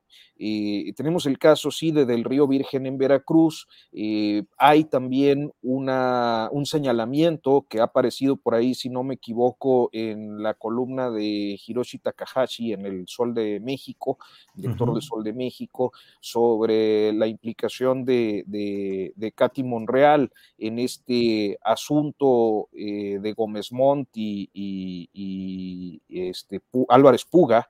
Eh, y ahora la revelación que da Grupo Reforma sobre otros negocios también eh, de la hija de Ricardo Monreal. Entonces, va, va teniendo un cerco por diferentes motivos que lo van colocando en una situación de aprieto y naturalmente, eh, excluido del juego sucesorio, me parece que tiene que elevar la apuesta y eso, esa apuesta pues eh, pasa necesariamente por articular este discurso de la radicalidad, que yo no necesariamente la veo. O sea, sí creo que hay una posición eh, diferente a lo que habíamos visto en el PRI y en el PAN. No la estoy calificando, simplemente estoy diciendo que es eh, diferente y que, bueno, en esa medida eh, las diferencias eh, pues se hacen notar en políticas públicas y en definiciones eh, respecto al futuro.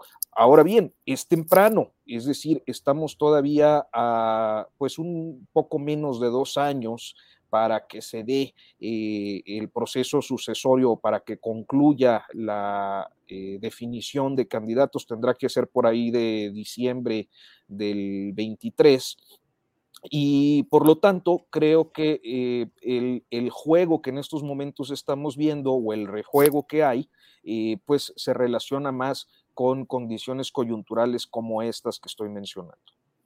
Bien, Arturo, gracias. Eh, Arnoldo Cuellar, dentro de las escenas um, pues peculiares que se producen en un momento de cambios y de estremecimientos y de innovaciones, como es en lo que estamos viendo en México, de pronto familiares de Alejandra Cuevas se hincaron ante el ministro presidente de la Suprema Corte de Justicia, Arturo Saldívar, eh, pues para denunciar la falta de justicia en el encarcelamiento de quien fue la pareja, la compañera de Federico Gersmanero, hermano del actual fiscal general de la República. ¿Cómo viste qué te qué reflexión te produce el ver escenas de ese tipo y el tema en sí de el presunto abuso de poder del fiscal general de la República en este tema familiar. Arnoldo. Por si algo faltara, ¿recuerdan mi, deseo de Año Nuevo la semana pasada? Pues a mí me parece que, este es un asunto muy costoso para el fiscal porque está litigando temas eh, personales y incluso eh, eh, cualquier protocolo al respecto hablaría de que él tendría que, de alguna manera, hacerse a un lado en este tema, incluso eh, por, tener que ver directamente en la, cuestión, por el tema de su hermano, etcétera, por el tema de que incluso se habla de que su hermano era su prestanombres y que los bienes que estarían ahí en litigio o la apropiación de bienes podría ser algo muy vinculado a él. Pero bueno, entiendo la desesperación de, estas personas, de sus familiares y, estos actos a los que han llevado, han llegado y que parecen estar dispuestos a seguirlo haciendo. Ya, ya eh, se habían presentado el día del informe afuera de la corte y le gritaron al presidente, no, no, no lograron acercarse, pero ya se habían manifestado ahí. Obviamente tienen una gran cobertura mediática, por lo que todos sabemos, dan nota, pero ahora están trasladando el problema a la Corte y a Arturo Saldívar, que debe estarlo viendo como una papa caliente, pero fundamentalmente abonan a, lo que está muy generalizado el tema de el descrédito de esta Fiscalía de la Cuarta Transformación, de esta primera Fiscalía Autónoma. Hay que recordar que el mandato de Gertz Manero incluso excede al del propio López Obrador que no está llevando a ninguna parte los casos relevantes para el propio programa político de la Cuarta Transformación y que se está desgastando en pequeñas batallas, pequeñas o grandes, donde está eh, muy directamente involucrado el fiscal general. pero además se agregan otras cosas. Creo que en este inicio de año hubo una ola de despidos al interior de la Fiscalía General de la República, sobre todo en oficinas de los estados, hechas con muy poco, con mucho desaseo. Sin duda, mm, eh, amerita una limpia generalizada a la Fiscalía General de la República. Tendría que ser de otra manera y tendría que ser más clara, transparente, de cara a la sociedad, informada, y al parecer no está ocurriendo así. Es una especie de purga donde, de la que también veremos seguramente conflictos en las próximas semanas y meses, porque muchas de estas gentes irán a recurrirán a, cuestiones legales o incluso a movilizaciones de algún otro tipo para presionar, ¿no? Eh, lamentable en todos los sentidos estar inmiscuido en ese, en ese asunto tan pantanoso cuando las prioridades, el tema rápido y furioso que salió ayer y que podría ser una línea muy interesante de investigación, y rápidamente se ve detenida por este otro tipo de cosas, por estas eh, pues manías persecutorias del fiscal en sus asuntos. Y, falta lo de la, la, Universidad también de las Américas, ¿no? También parece haber un involucramiento. Quisiera decir algo sobre lo de Monreal rápidamente, Julio. Sí, eh, adelante. Porque, bueno, me parece que, que él se está vendiendo a la coalición opositora, que ese es el, fondo del artículo que escribió hace unas semanas en la Universal, un artículo muy malito, donde hizo un collage de situaciones históricas sin ninguna metodología, con un afán, casi parecía un, un malo, un, cuento, una mala réplica de algún cuento de Borges por la cantidad de temas ahí de China y de África y de este, de países eh, que solamente los asesores de Monreal lograron eh, armar para dar un ejemplo de cómo fracasan las revoluciones, ¿no? Cuando se aíslan, etcétera, cuando se radicalizan.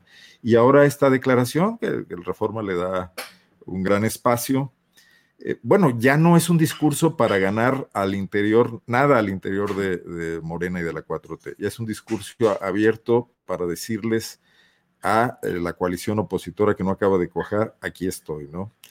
Eh, y en ese sentido, comento algo que, hemos abordado aquí antes, lo, desamparada, desangelada que se encuentra esa coalición opositora que no logra eh, ni siquiera tener una terna seria de, aspirantes a una candidatura presidencial cuando ya son tiempos y que sigue coqueteando con esta posibilidad de un desgajamiento del morenismo, ¿no? Eh, en ese sentido, pues es un catalizador Monreal de esa crisis y creo que no le va a servir de mucho ni a ellos. Y en cambio, López Obrador está logrando lo que ya logró en la elección del año pasado, que fue este planteamiento de unir a todos, a todos sus opositores, enfrentarlos, bueno, enfrentarlos no, no logrando una victoria clara, pero tampoco siendo reducido, tampoco siendo derrotado, ¿no? Entonces ahora además, si logra tener eh, a las, no digo solo Monreal, sino cualquier otra decisión de su movimiento original y a todos los demás unidos, pues eh, va a un choque de trenes, a una batalla de esas que le gustan, ¿no? Incluso bajo las presiones al propio movimiento ciudadano, que también tiene aspiraciones y también tiene sus aspirantes que no logra vender al movimiento coaligado contra López Obrador, este, metiéndolos en un serio problema, ¿no? Claro. Bien, Arnoldo, gracias. Eh, Temoris Greco, em, ¿qué reflexiones te provoca el ver esta escena de familiar de la señora Alejandra Cuevas hincada frente al eh, consejero presidente de la Suprema Corte de Justicia de la Nación, por un lado, y por otro, ¿cómo ves a la figura política del propio Gers Manero, desgastada, consolidada con estas eh, solicitudes de aprehensión contra partícipes de el operativo rápido y furioso? En fin, ¿cómo ves el tema? Temoris, por favor. Pues es, es dramático y es doloroso que, que, una, que una familia tenga que verse eh, empujada a eso ante, ante la, la, el, el, evidente uso patrimonial de la, de la, justicia en su contra. Él me, me, recuerda, y, hay que, o sea, no hay que olvidar cuando vemos esto, que, que esta es la, la, tragedia de muchísimas familias en México, de muchísimas familias, de, miles y miles y miles de familias que no consiguen que, el sistema de justicia las apoye y a veces tienen también al, sistema de justicia en contra de, de, determinado a garantizar la impunidad cuando se trata de personas que han desaparecido, de sus hijas que las han secuestrado, o personas que han sido asesinadas, o, o, de, de, gente que, que, que, está presa injustamente. Eh, o sea, e, e, esa es, o sea, lo que, lo que está haciendo esta familia se conecta con lo que están haciendo tantas familias que, yo, que, no, que no tienen estos foros. Sí merece, este caso sí merece ser destacado, no por la familia que se queja, que es una más de tantas familias, sino porque es el propio fiscal, el general de la, de la, de la República, el que está eh, atacando a esta familia, está montándose en las facultades que le, que le, fueron concedidas para hacer otras cosas, para utilizarlas en contra de una, de una familia. el hecho de que sea el propio fiscal que en afán de intereses personales esté utilizando eso se llama prevaricación. vamos a tener varios años más. E, este fiscal está, eh, entró en el 19 por nueve años, o sea, lo vamos a tener hasta 2028, más de seis años más lo mejor que le, podría, que le podría ocurrir al país sería la renuncia de ese señor, que no es el titular de la FGR, de la Fiscalía General de la República, deberíamos llamarla FGM, la Fiscalía Gersmanero, porque la usa para sus propios fines. Lo mejor sería que él renunciara y que fuera procesado, entre otros delitos, por prevaricación. Bien, Temoris, pues gracias por esta reflexión. Eh, Arturo Rodríguez, son las 2 de la tarde con 50 minutos, estamos ya en la parte final de este programa. Invito a quienes nos están acompañando para que sigan en esta sintonía. Luego de la mesa de periodistas tendremos una entrevista con Citlali Hernández, la secretaria general del Comité Nacional de Morena, con quien queremos hablar pues sobre todos estos eh, conflictos, discusiones, bamboleos y sangoloteos que se están dando en Morena, no solo en cuanto a las seis candidaturas a eh, gubernaturas que habrán de estar en contienda este año, sino también otros entretelones de lo que sucede en el partido Morena. Así es que los invitamos a que se queden para esta entrevista con Citlali Hernández, pasaditas las 3 de la tarde. Arturo, pues llega el momento gustadísimo de los postrecitos, así es que nos dirás tú lo que quieras eh, analizar, comentar, proponer, invitar, lo que tú desees, por favor, Arturo.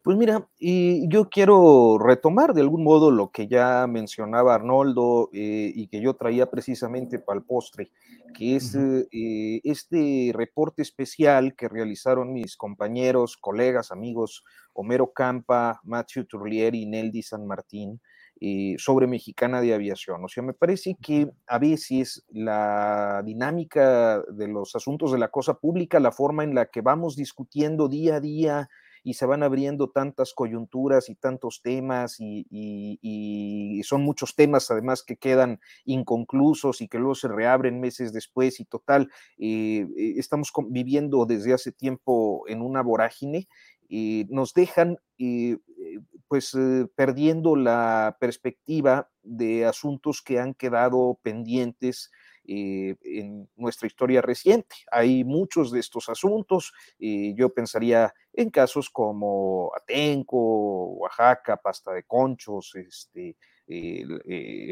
Luz y Fuerza del Centro. Eh, es decir, hay una lista enorme de temas que tienen que ver con corrupción e impunidad que ha cobrado víctimas eh, tanto en la vida como en los patrimonios de familias y también con graves daños al erario.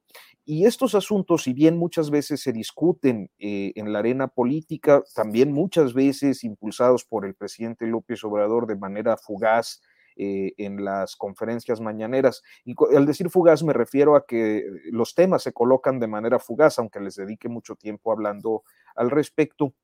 El caso de Mexicana de Aviación y la forma en la que se eh, dio este trabajo coordinado por Homero Campa bajo un programa que impulsó Quinto Elemento Lab de un eh, máster en edición o, eh, no, sé cómo le llaman, ya ven que luego se usan estos anglicismos, pero digamos que como un programa de mejoramiento de procesos de, edición y acompañamiento de procesos de investigación, nos pone eh, primero yo diría, en la perspectiva histórica de un asunto que eh, fue grave, fue delicado y que pues está impune.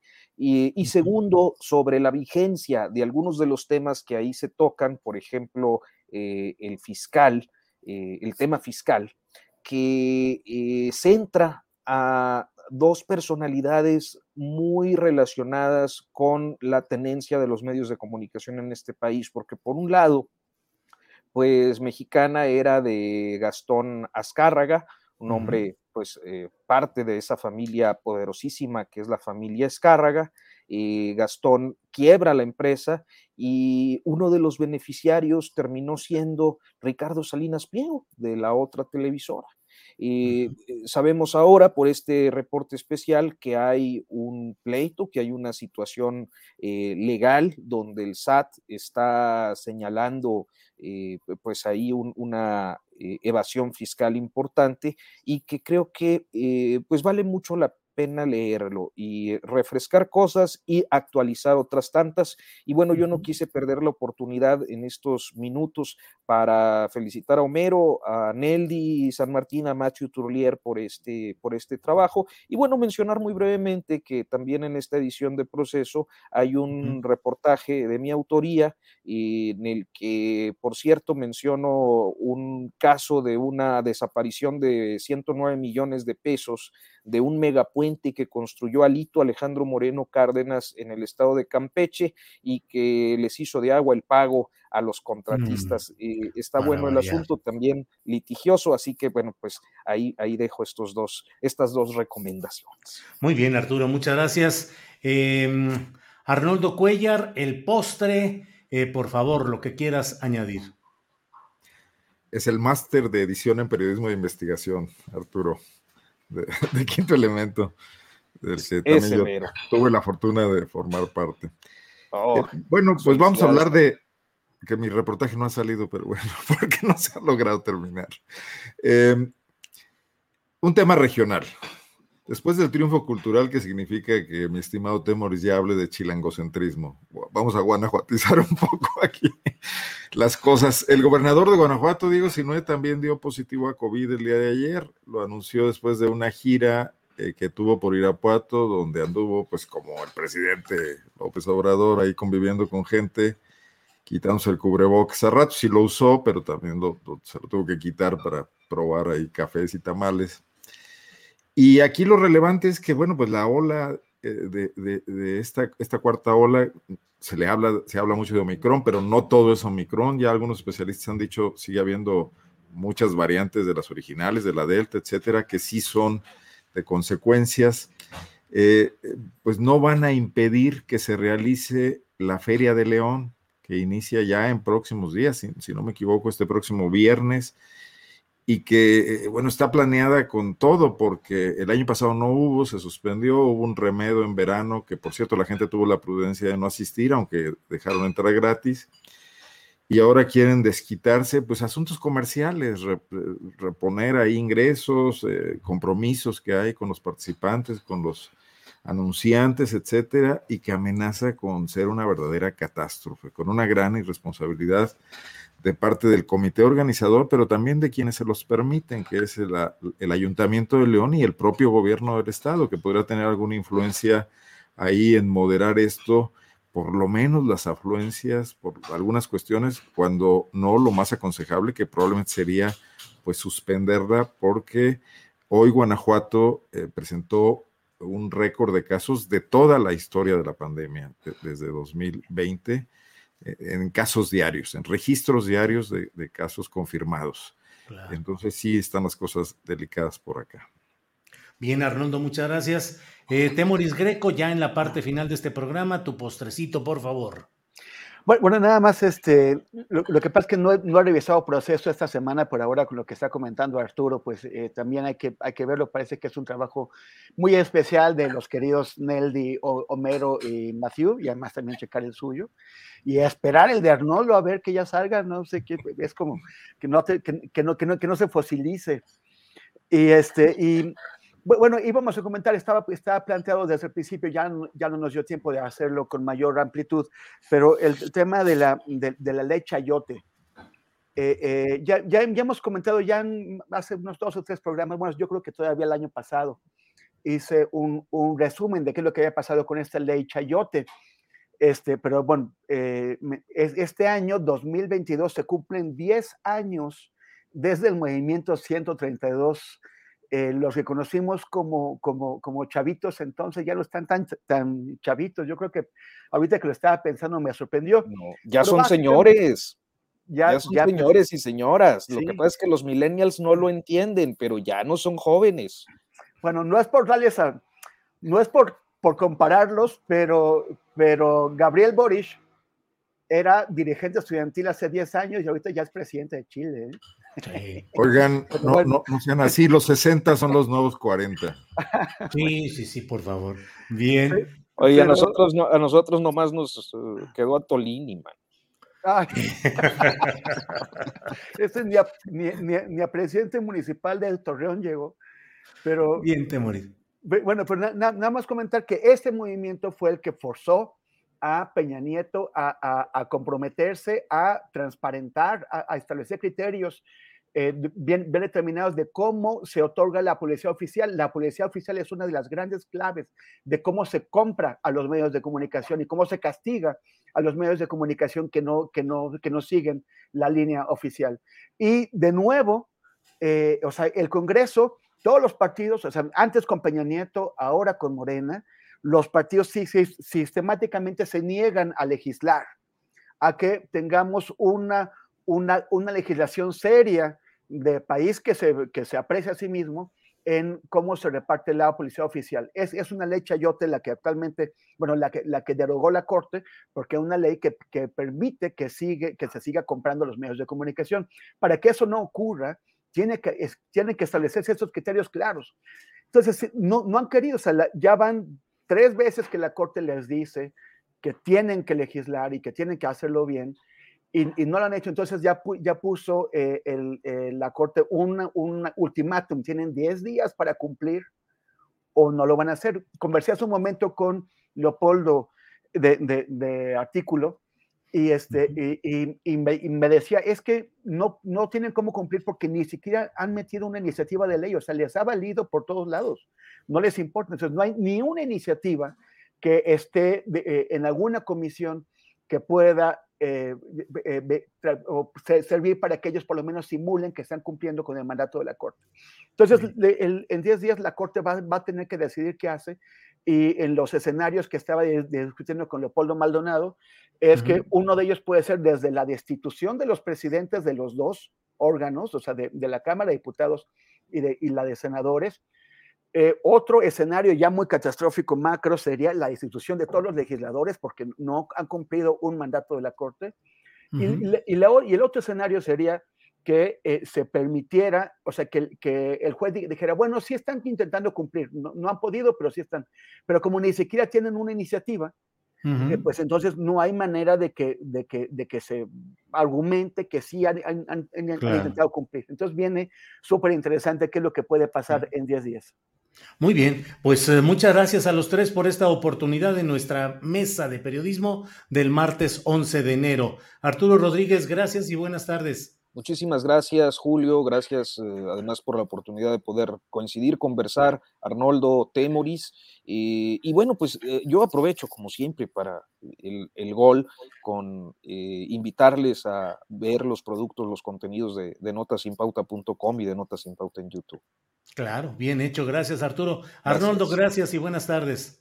Julio, muchísimas gracias. Nomás apuntar que es notable cómo a ningún partido político le interesa avanzar en el tema de la transparencia de la publicidad oficial. Ni de izquierda, ni de derecha, etcétera. Saludos a Temoris, Arturo, Julio y hasta la próxima semana. Gracias, Temoris, gracias y buenas tardes. Pues Julio, gracias, Arnoldo Arturo, y e, invitar a ver mi podcast nuevo, Choque de Imperios, esta, esta semana es sobre eh, cinco desafíos globales, geopolíticos globales, de los que no puedes perder, a los que no les puedes perder la pista. Entonces está en Spotify, Google Podcast, en todos, o en mis, eh, en mis redes, arroba Temoris, o facebook.com diagonal Temoris. Muy bien, pues muchas gracias a los tres y nos vemos la próxima semana. Gracias y hasta, luego.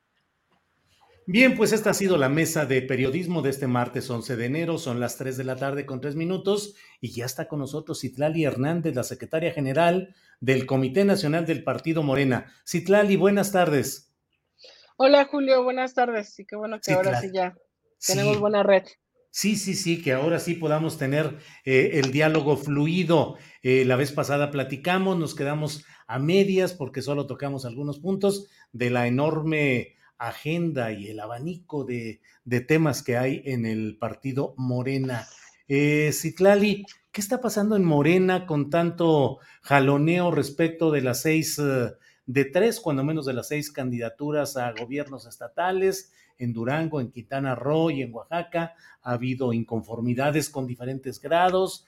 Eh, dos miembros de la Comisión Nacional de Honestidad y Justicia, Vladimir Ríos y Sácil eh, Carreras, si no me equivoco, eh, dijeron que el presidente del partido se había reunido en privado con los otros tres miembros de esa comisión para hablar sobre resoluciones que se iban a tomar en esa comisión. En fin, mucho movimiento y mucho bamboleo. ¿Qué está pasando, Citlali?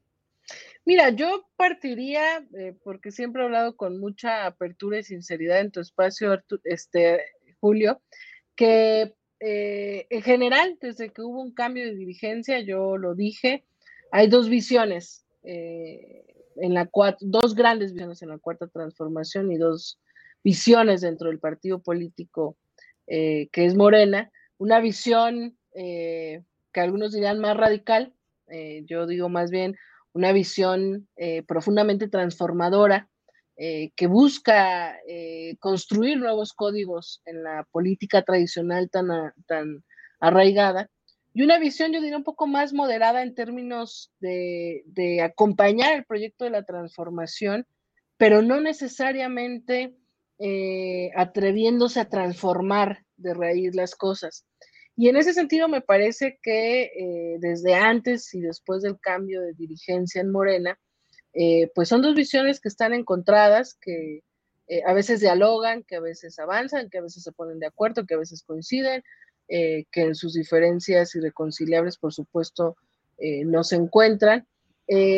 aderezado por el crecimiento electoral de un partido que hoy es el partido o la fuerza política más importante de este país, y que eso también suma a gente que se va convenciendo en el camino, que viene de otras prácticas y de otros partidos políticos, o a gente que no necesariamente se convence, pero que pues tener una candidatura en Morena le resulta atractivo. En ese contexto eh, se da esta eh, nueva definición de candidaturas hacia el próximo proceso. Yo diría, yo he sido muy crítica en varios momentos de, de nuestra vida interna, porque me parece que la crítica y la autocrítica abona a fortalecer nuestra vida como un partido movimiento que busca eh, fortalecerse cada día más como algo distinto, eh, pues yo diría que ese proceso fue mucho más ordenado, mucho más transparente eh, que el pasado proceso, que además fue muy atropellado, eran miles de candidaturas, sin dirigencias estatales, etcétera, etcétera, etcétera, con los tiempos pues disminuido y eso permitió un margen como para que algunos delegados en algunos estados, eh, con la confianza que se le dio en el Comité Ejecutivo Nacional, pues hicieran eh, a su modo la definición de candidaturas. En este momento yo creo que pues fueron seis candidaturas. me parece que ninguno, y eso yo sí lo quisiera resaltar, ningún aspirante cuestiona los resultados de las encuestas. Eh, lo que cuestionan, eh, por lo menos tres estados, es la aplicación del criterio de paridad, como yo lo decía la vez pasada, eh, pudo haber sido en distintas combinaciones, pudo haber varios criterios. sin embargo, al final la mayoría de la comisión de elecciones, dialogamos y se estableció un criterio que es un criterio que pues no le ha generado satisfacción a algunos aspirantes. Y decía yo también la vez pasada que en honor a la verdad, la única aspirante que manifestó su inconformidad en la mesa con la Comisión de Elecciones y con la Comisión de Encuestas en cuanto al criterio fue la senadora Susana Harp en el caso de Oaxaca. En el caso de los otros aspirantes, tanto la aspirante en Tamaulipas como el senador Enríquez en Durango, eh, pues incluso felicitaron a quien nosotros habíamos eh, nombrado ya como coordinadores de la organización o de los comités de defensa en sus estados, eh, ganadores de esta encuesta y de este proceso interno. Felicitaron, reconocieron en la mesa, no manifestaron inconformidad, por lo menos no en el diálogo que tuvimos, y bueno, pues ahora ha habido este cuestionamiento. Pero yo diría que en términos, eh, pues lo más eh, sinceros posibles, creo que este proceso fue distinto. Insisto, creo que la aplicación de género puede discutirse, pero al final esta fue la aplicación eh, que se determinó en el partido. y bueno, pues hay algunas impugnaciones y pues correrán su, su, rumbo jurídico. Citlali, todas las impugnaciones que ha habido respecto a Mario Delgado por diversos procesos electorales y por diversos procesos internos, pareciera que no sucederá nada porque el, el tracto electoral, la ruta electoral, pues obliga a que se mantengan las cosas tal como están ahora. Evidentemente, Mario Delgado seguirá como presidente del Comité Nacional eh, el tiempo estatutario que le fue asignado, Citlali. Bueno, pues lamentablemente, Julio, hay que decirlo, no fue en marcos del término estatutario ni la designación de Mario ni la mía, sino la decisión del tribunal eh, que muchos cuestionamos por la intromisión, que es justamente fuera de nuestros estatutos. La sentencia del tribunal determina que tanto Mario como tu servidora tenemos eh, eh, vigencia, digamos, en la dirigencia hasta el 2023. por supuesto, la discusión interna pues es amplia, alguna más razonable, otra me parece que, que sin, mucha, sin mucha propuesta.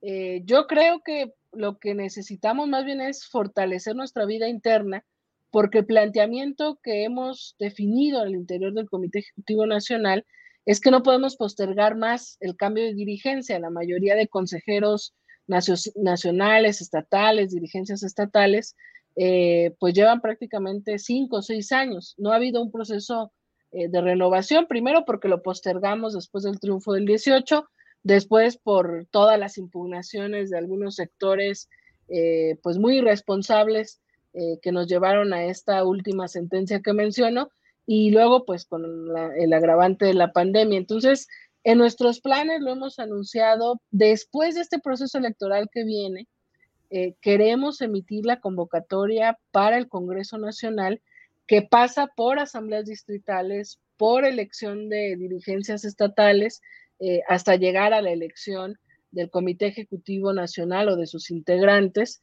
eh, y, de una nueva integración del Congreso Nacional. Hasta ahora, lo dialogado, lo acordado, eh, por mi parte, con mucha seriedad, pues es que emitamos esa convocatoria después del proceso electoral de este año, de tal manera que este año tendríamos que terminar con la renovación del partido prácticamente en su totalidad no Mario ni tu servidora, porque estamos en esta sentencia. Yo eh, creo que es inviable eh, que haya voces que yo creo que ahora son las mínimas, eh, pero que planteen la remoción de Mario, más allá de las críticas, los cuestionamientos, las inconformidades legítimas o no que existan. me parece que estamos en un momento de transformación eh, que necesitamos fortalecer la organización del movimiento, que al final es la esencia de la que, por la que muchos estamos aquí. El, partido es una herramienta solamente eh, para participar en el método de lucha que decidimos, que fue el electoral, el pacífico, el institucional. Pero a mí me parece mucho más importante que el movimiento de la cuarta transformación, eh, más que discutir si se quita o no un dirigente, es cómo nos organizamos y cómo nos fortalecemos para acompañar las próximas batallas. Por ejemplo, la reforma eléctrica, el tema de la ratificación de mandato, eh, organizarnos justamente cuando sea, para cuando sea la renovación del partido y que no lleguemos quienes creemos genuinamente en que ese tiene que seguir siendo una herramienta de transformación, eh, desorganizados y fuerzas clientelares o corporativas que de manera natural con los procesos de crecimiento de un partido se van acercando, pues tomen el partido, porque si, si al final de este año eh, hay renovación del partido y todas las prácticas o las cosas que no nos gustan o las personas que no nos encanta que lleguen toman poder institucional, pues podemos estar o no de acuerdo, pero habrán procesado eh, la vía estatutaria, la vía legal, legítima.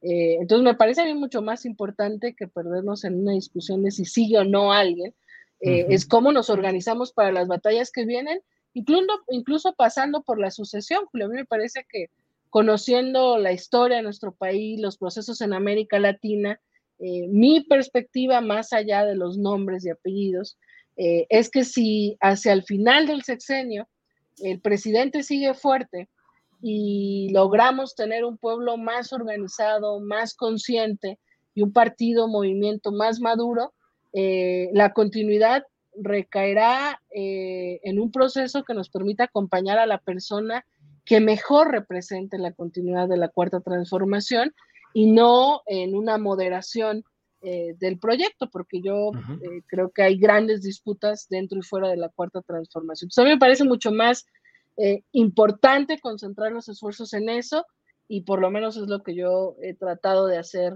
en estos últimos meses con compañeras y compañeros en todo el país. Sí, Tlali, mucho se ha hablado porque el propio presidente de la República ha impulsado la discusión sobre los eventuales candidatos a la sucesión desde Morena. Eh, las corcholatas, él mismo ha dicho que las está destapando. ¿Crees que la fuerza electoral y el jalón del presidente de México permitiría que fuese quien fuese el candidato de los que hasta hoy se han hablado, pueda ser, tener la mayoría de votos, es decir, la fuerza personal del presidente de México hoy puede garantizar que cualquiera que sea el candidato pueda ganar la continuidad?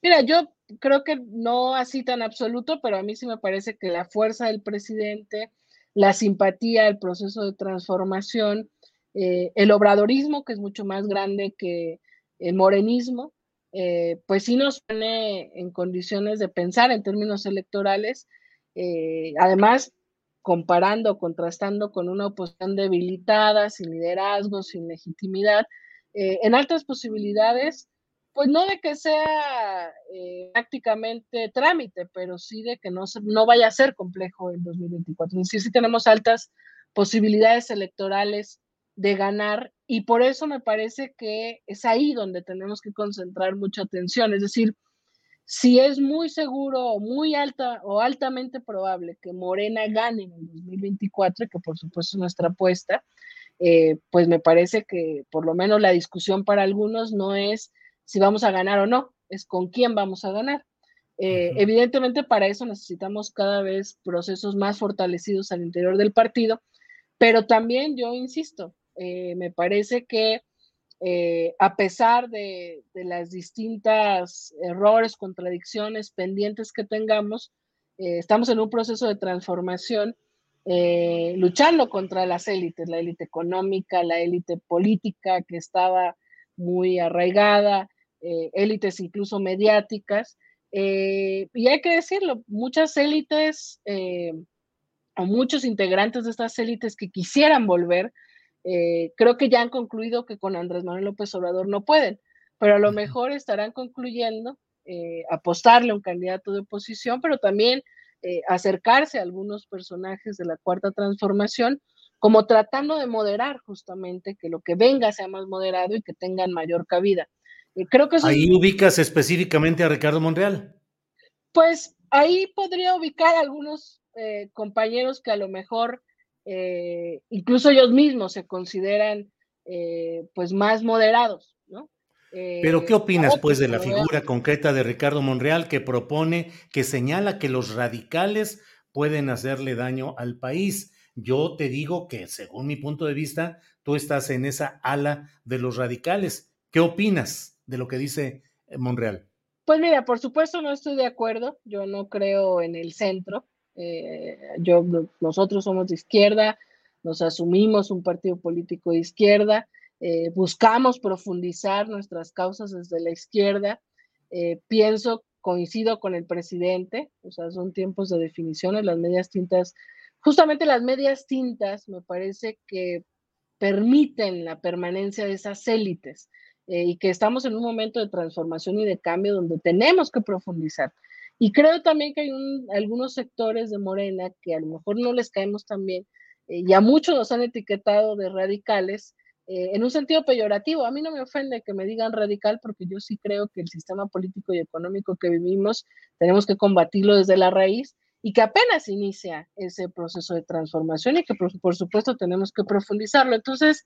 En ese eh, sentido, Citlali, el gobierno del presidente López Obrador ha sido radical desde el punto de, de vista de la izquierda, radical. Mira, yo creo que sí, yo creo que Andrés Manuel López Obrador ha sido el político más radical de la historia moderna. Pienso que en términos teóricos habrá gente de izquierda que diga que incluso no somos de izquierda o que somos profundamente reformistas. A mí me parece que toda práctica política que camina en la realidad eh, inicia eh, por empezar a poner orden y empezar a cimentar cosas. El gobierno de la Cuarta Transformación está cimentando una nueva patria, está eh, planteándose la construcción de un nuevo país y yo creo que estamos en una eh, cimentación de un proyecto radical eh, que verá sus frutos a corto, mediano, pero fundamentalmente a largo plazo. a mí me parece que sí, que sí somos un, nuestra llegada incluso es una, una pues un abrupto, digamos, en, el status quo que había en México.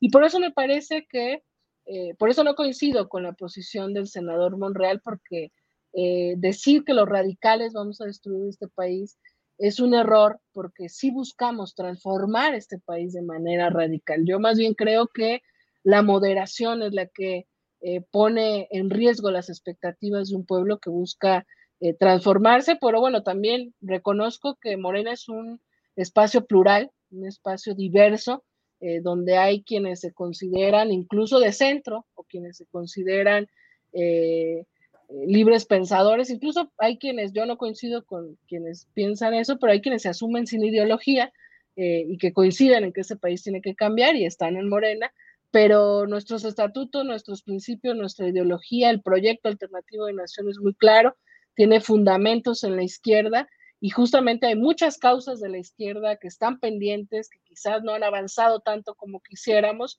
eh, y que habrá que seguir empujando. Por eso la continuidad y la profundización del proyecto son fundamentales eh, porque necesitamos seguir avanzando hacia un proyecto eh, transformador que sin duda eh, tiene que tener una visión de izquierda en lo que a nosotros y a muchos nos convoca y, y militamos. Sí.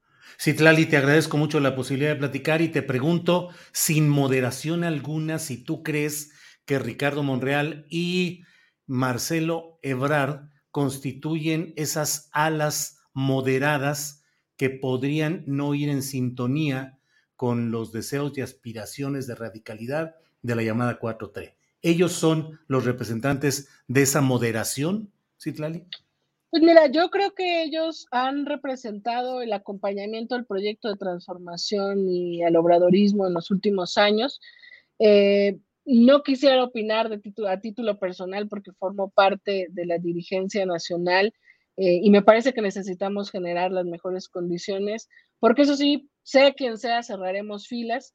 Eh, tanto Marcelo como Ricardo Monreal son aspirantes eh, y no me gustaría generar un ambiente en el, que, en el que se pudiera considerar falta de neutralidad. Lo que sí creo, sin nombres y apellidos, Julio, es que la ciudadanía está muy despierta, el pueblo también, nuestra militancia, y que sí necesitamos buscar eh, una persona o que la, ciudadanía opine eh, dentro de nuestro proceso interno, una persona que garantice la profundización del proyecto o que por lo menos eh, escuche el rumbo que quiere el pueblo de México darle a la continuidad de la transformación. evidentemente son distintos estilos, son distintas posturas ideológicas y distintas formas, la de Claudia, la de Marcelo y la de Ricardo, que son, digamos, las tres grandes corcholatas destapadas. Pero bueno, también creo que nos tocó vivir tiempos interesantes y, creo que es importante seguir discutiendo qué país queremos eh, después de la cimentación de la cuarta transformación que está construyendo Andrés Manuel López Obrador. Muy bien, Citlali. Pues muchas gracias por esta oportunidad de platicar y espero que sigamos adelante en este año que va a estar movidito en materia electoral, política y de discusión y debate ideológicos. Muchas gracias, Citlali, a reserva de lo que desees agregar. No, al contrario, Julio, y, pues yo creo que es eso, es un gran año muy movido y más allá de nuestras filias y fobias con la propia 4T y con el propio partido, me parece que necesitamos sí profundizar la discusión de qué país queremos eh, hacia adelante. Muy bien. Muchas gracias. Al contrario, Citlali Hernández, gracias. Hemos hablado con Citlali Hernández, secretaria general del Comité Nacional del Partido Morena, senadora con licencia. Bueno, pues vamos a seguir adelante. Ya estamos, son las 3 de la tarde con 23 minutos. Adriana, ya estamos en la parte final del programa. ¿Cómo va todo? Pues ya, Julio, listísimos para cerrar. Eh, en general, pues hoy ha sido un día muy concentrado en los temas de la mañanera, de la reaparición en video del presidente López Obrador, eh, de la figura de Dan Augusto, y bueno, pues ahí va caminando toda esta semana. Adriana, pues si no hay ninguna otra cosa, agradecerle a la audiencia, al público, a la tripulación astillero, a ti Adriana, y a prepararnos para el siguiente programa. Así es, Julio, pues muy buen provecho y nos vemos mañana. Gracias.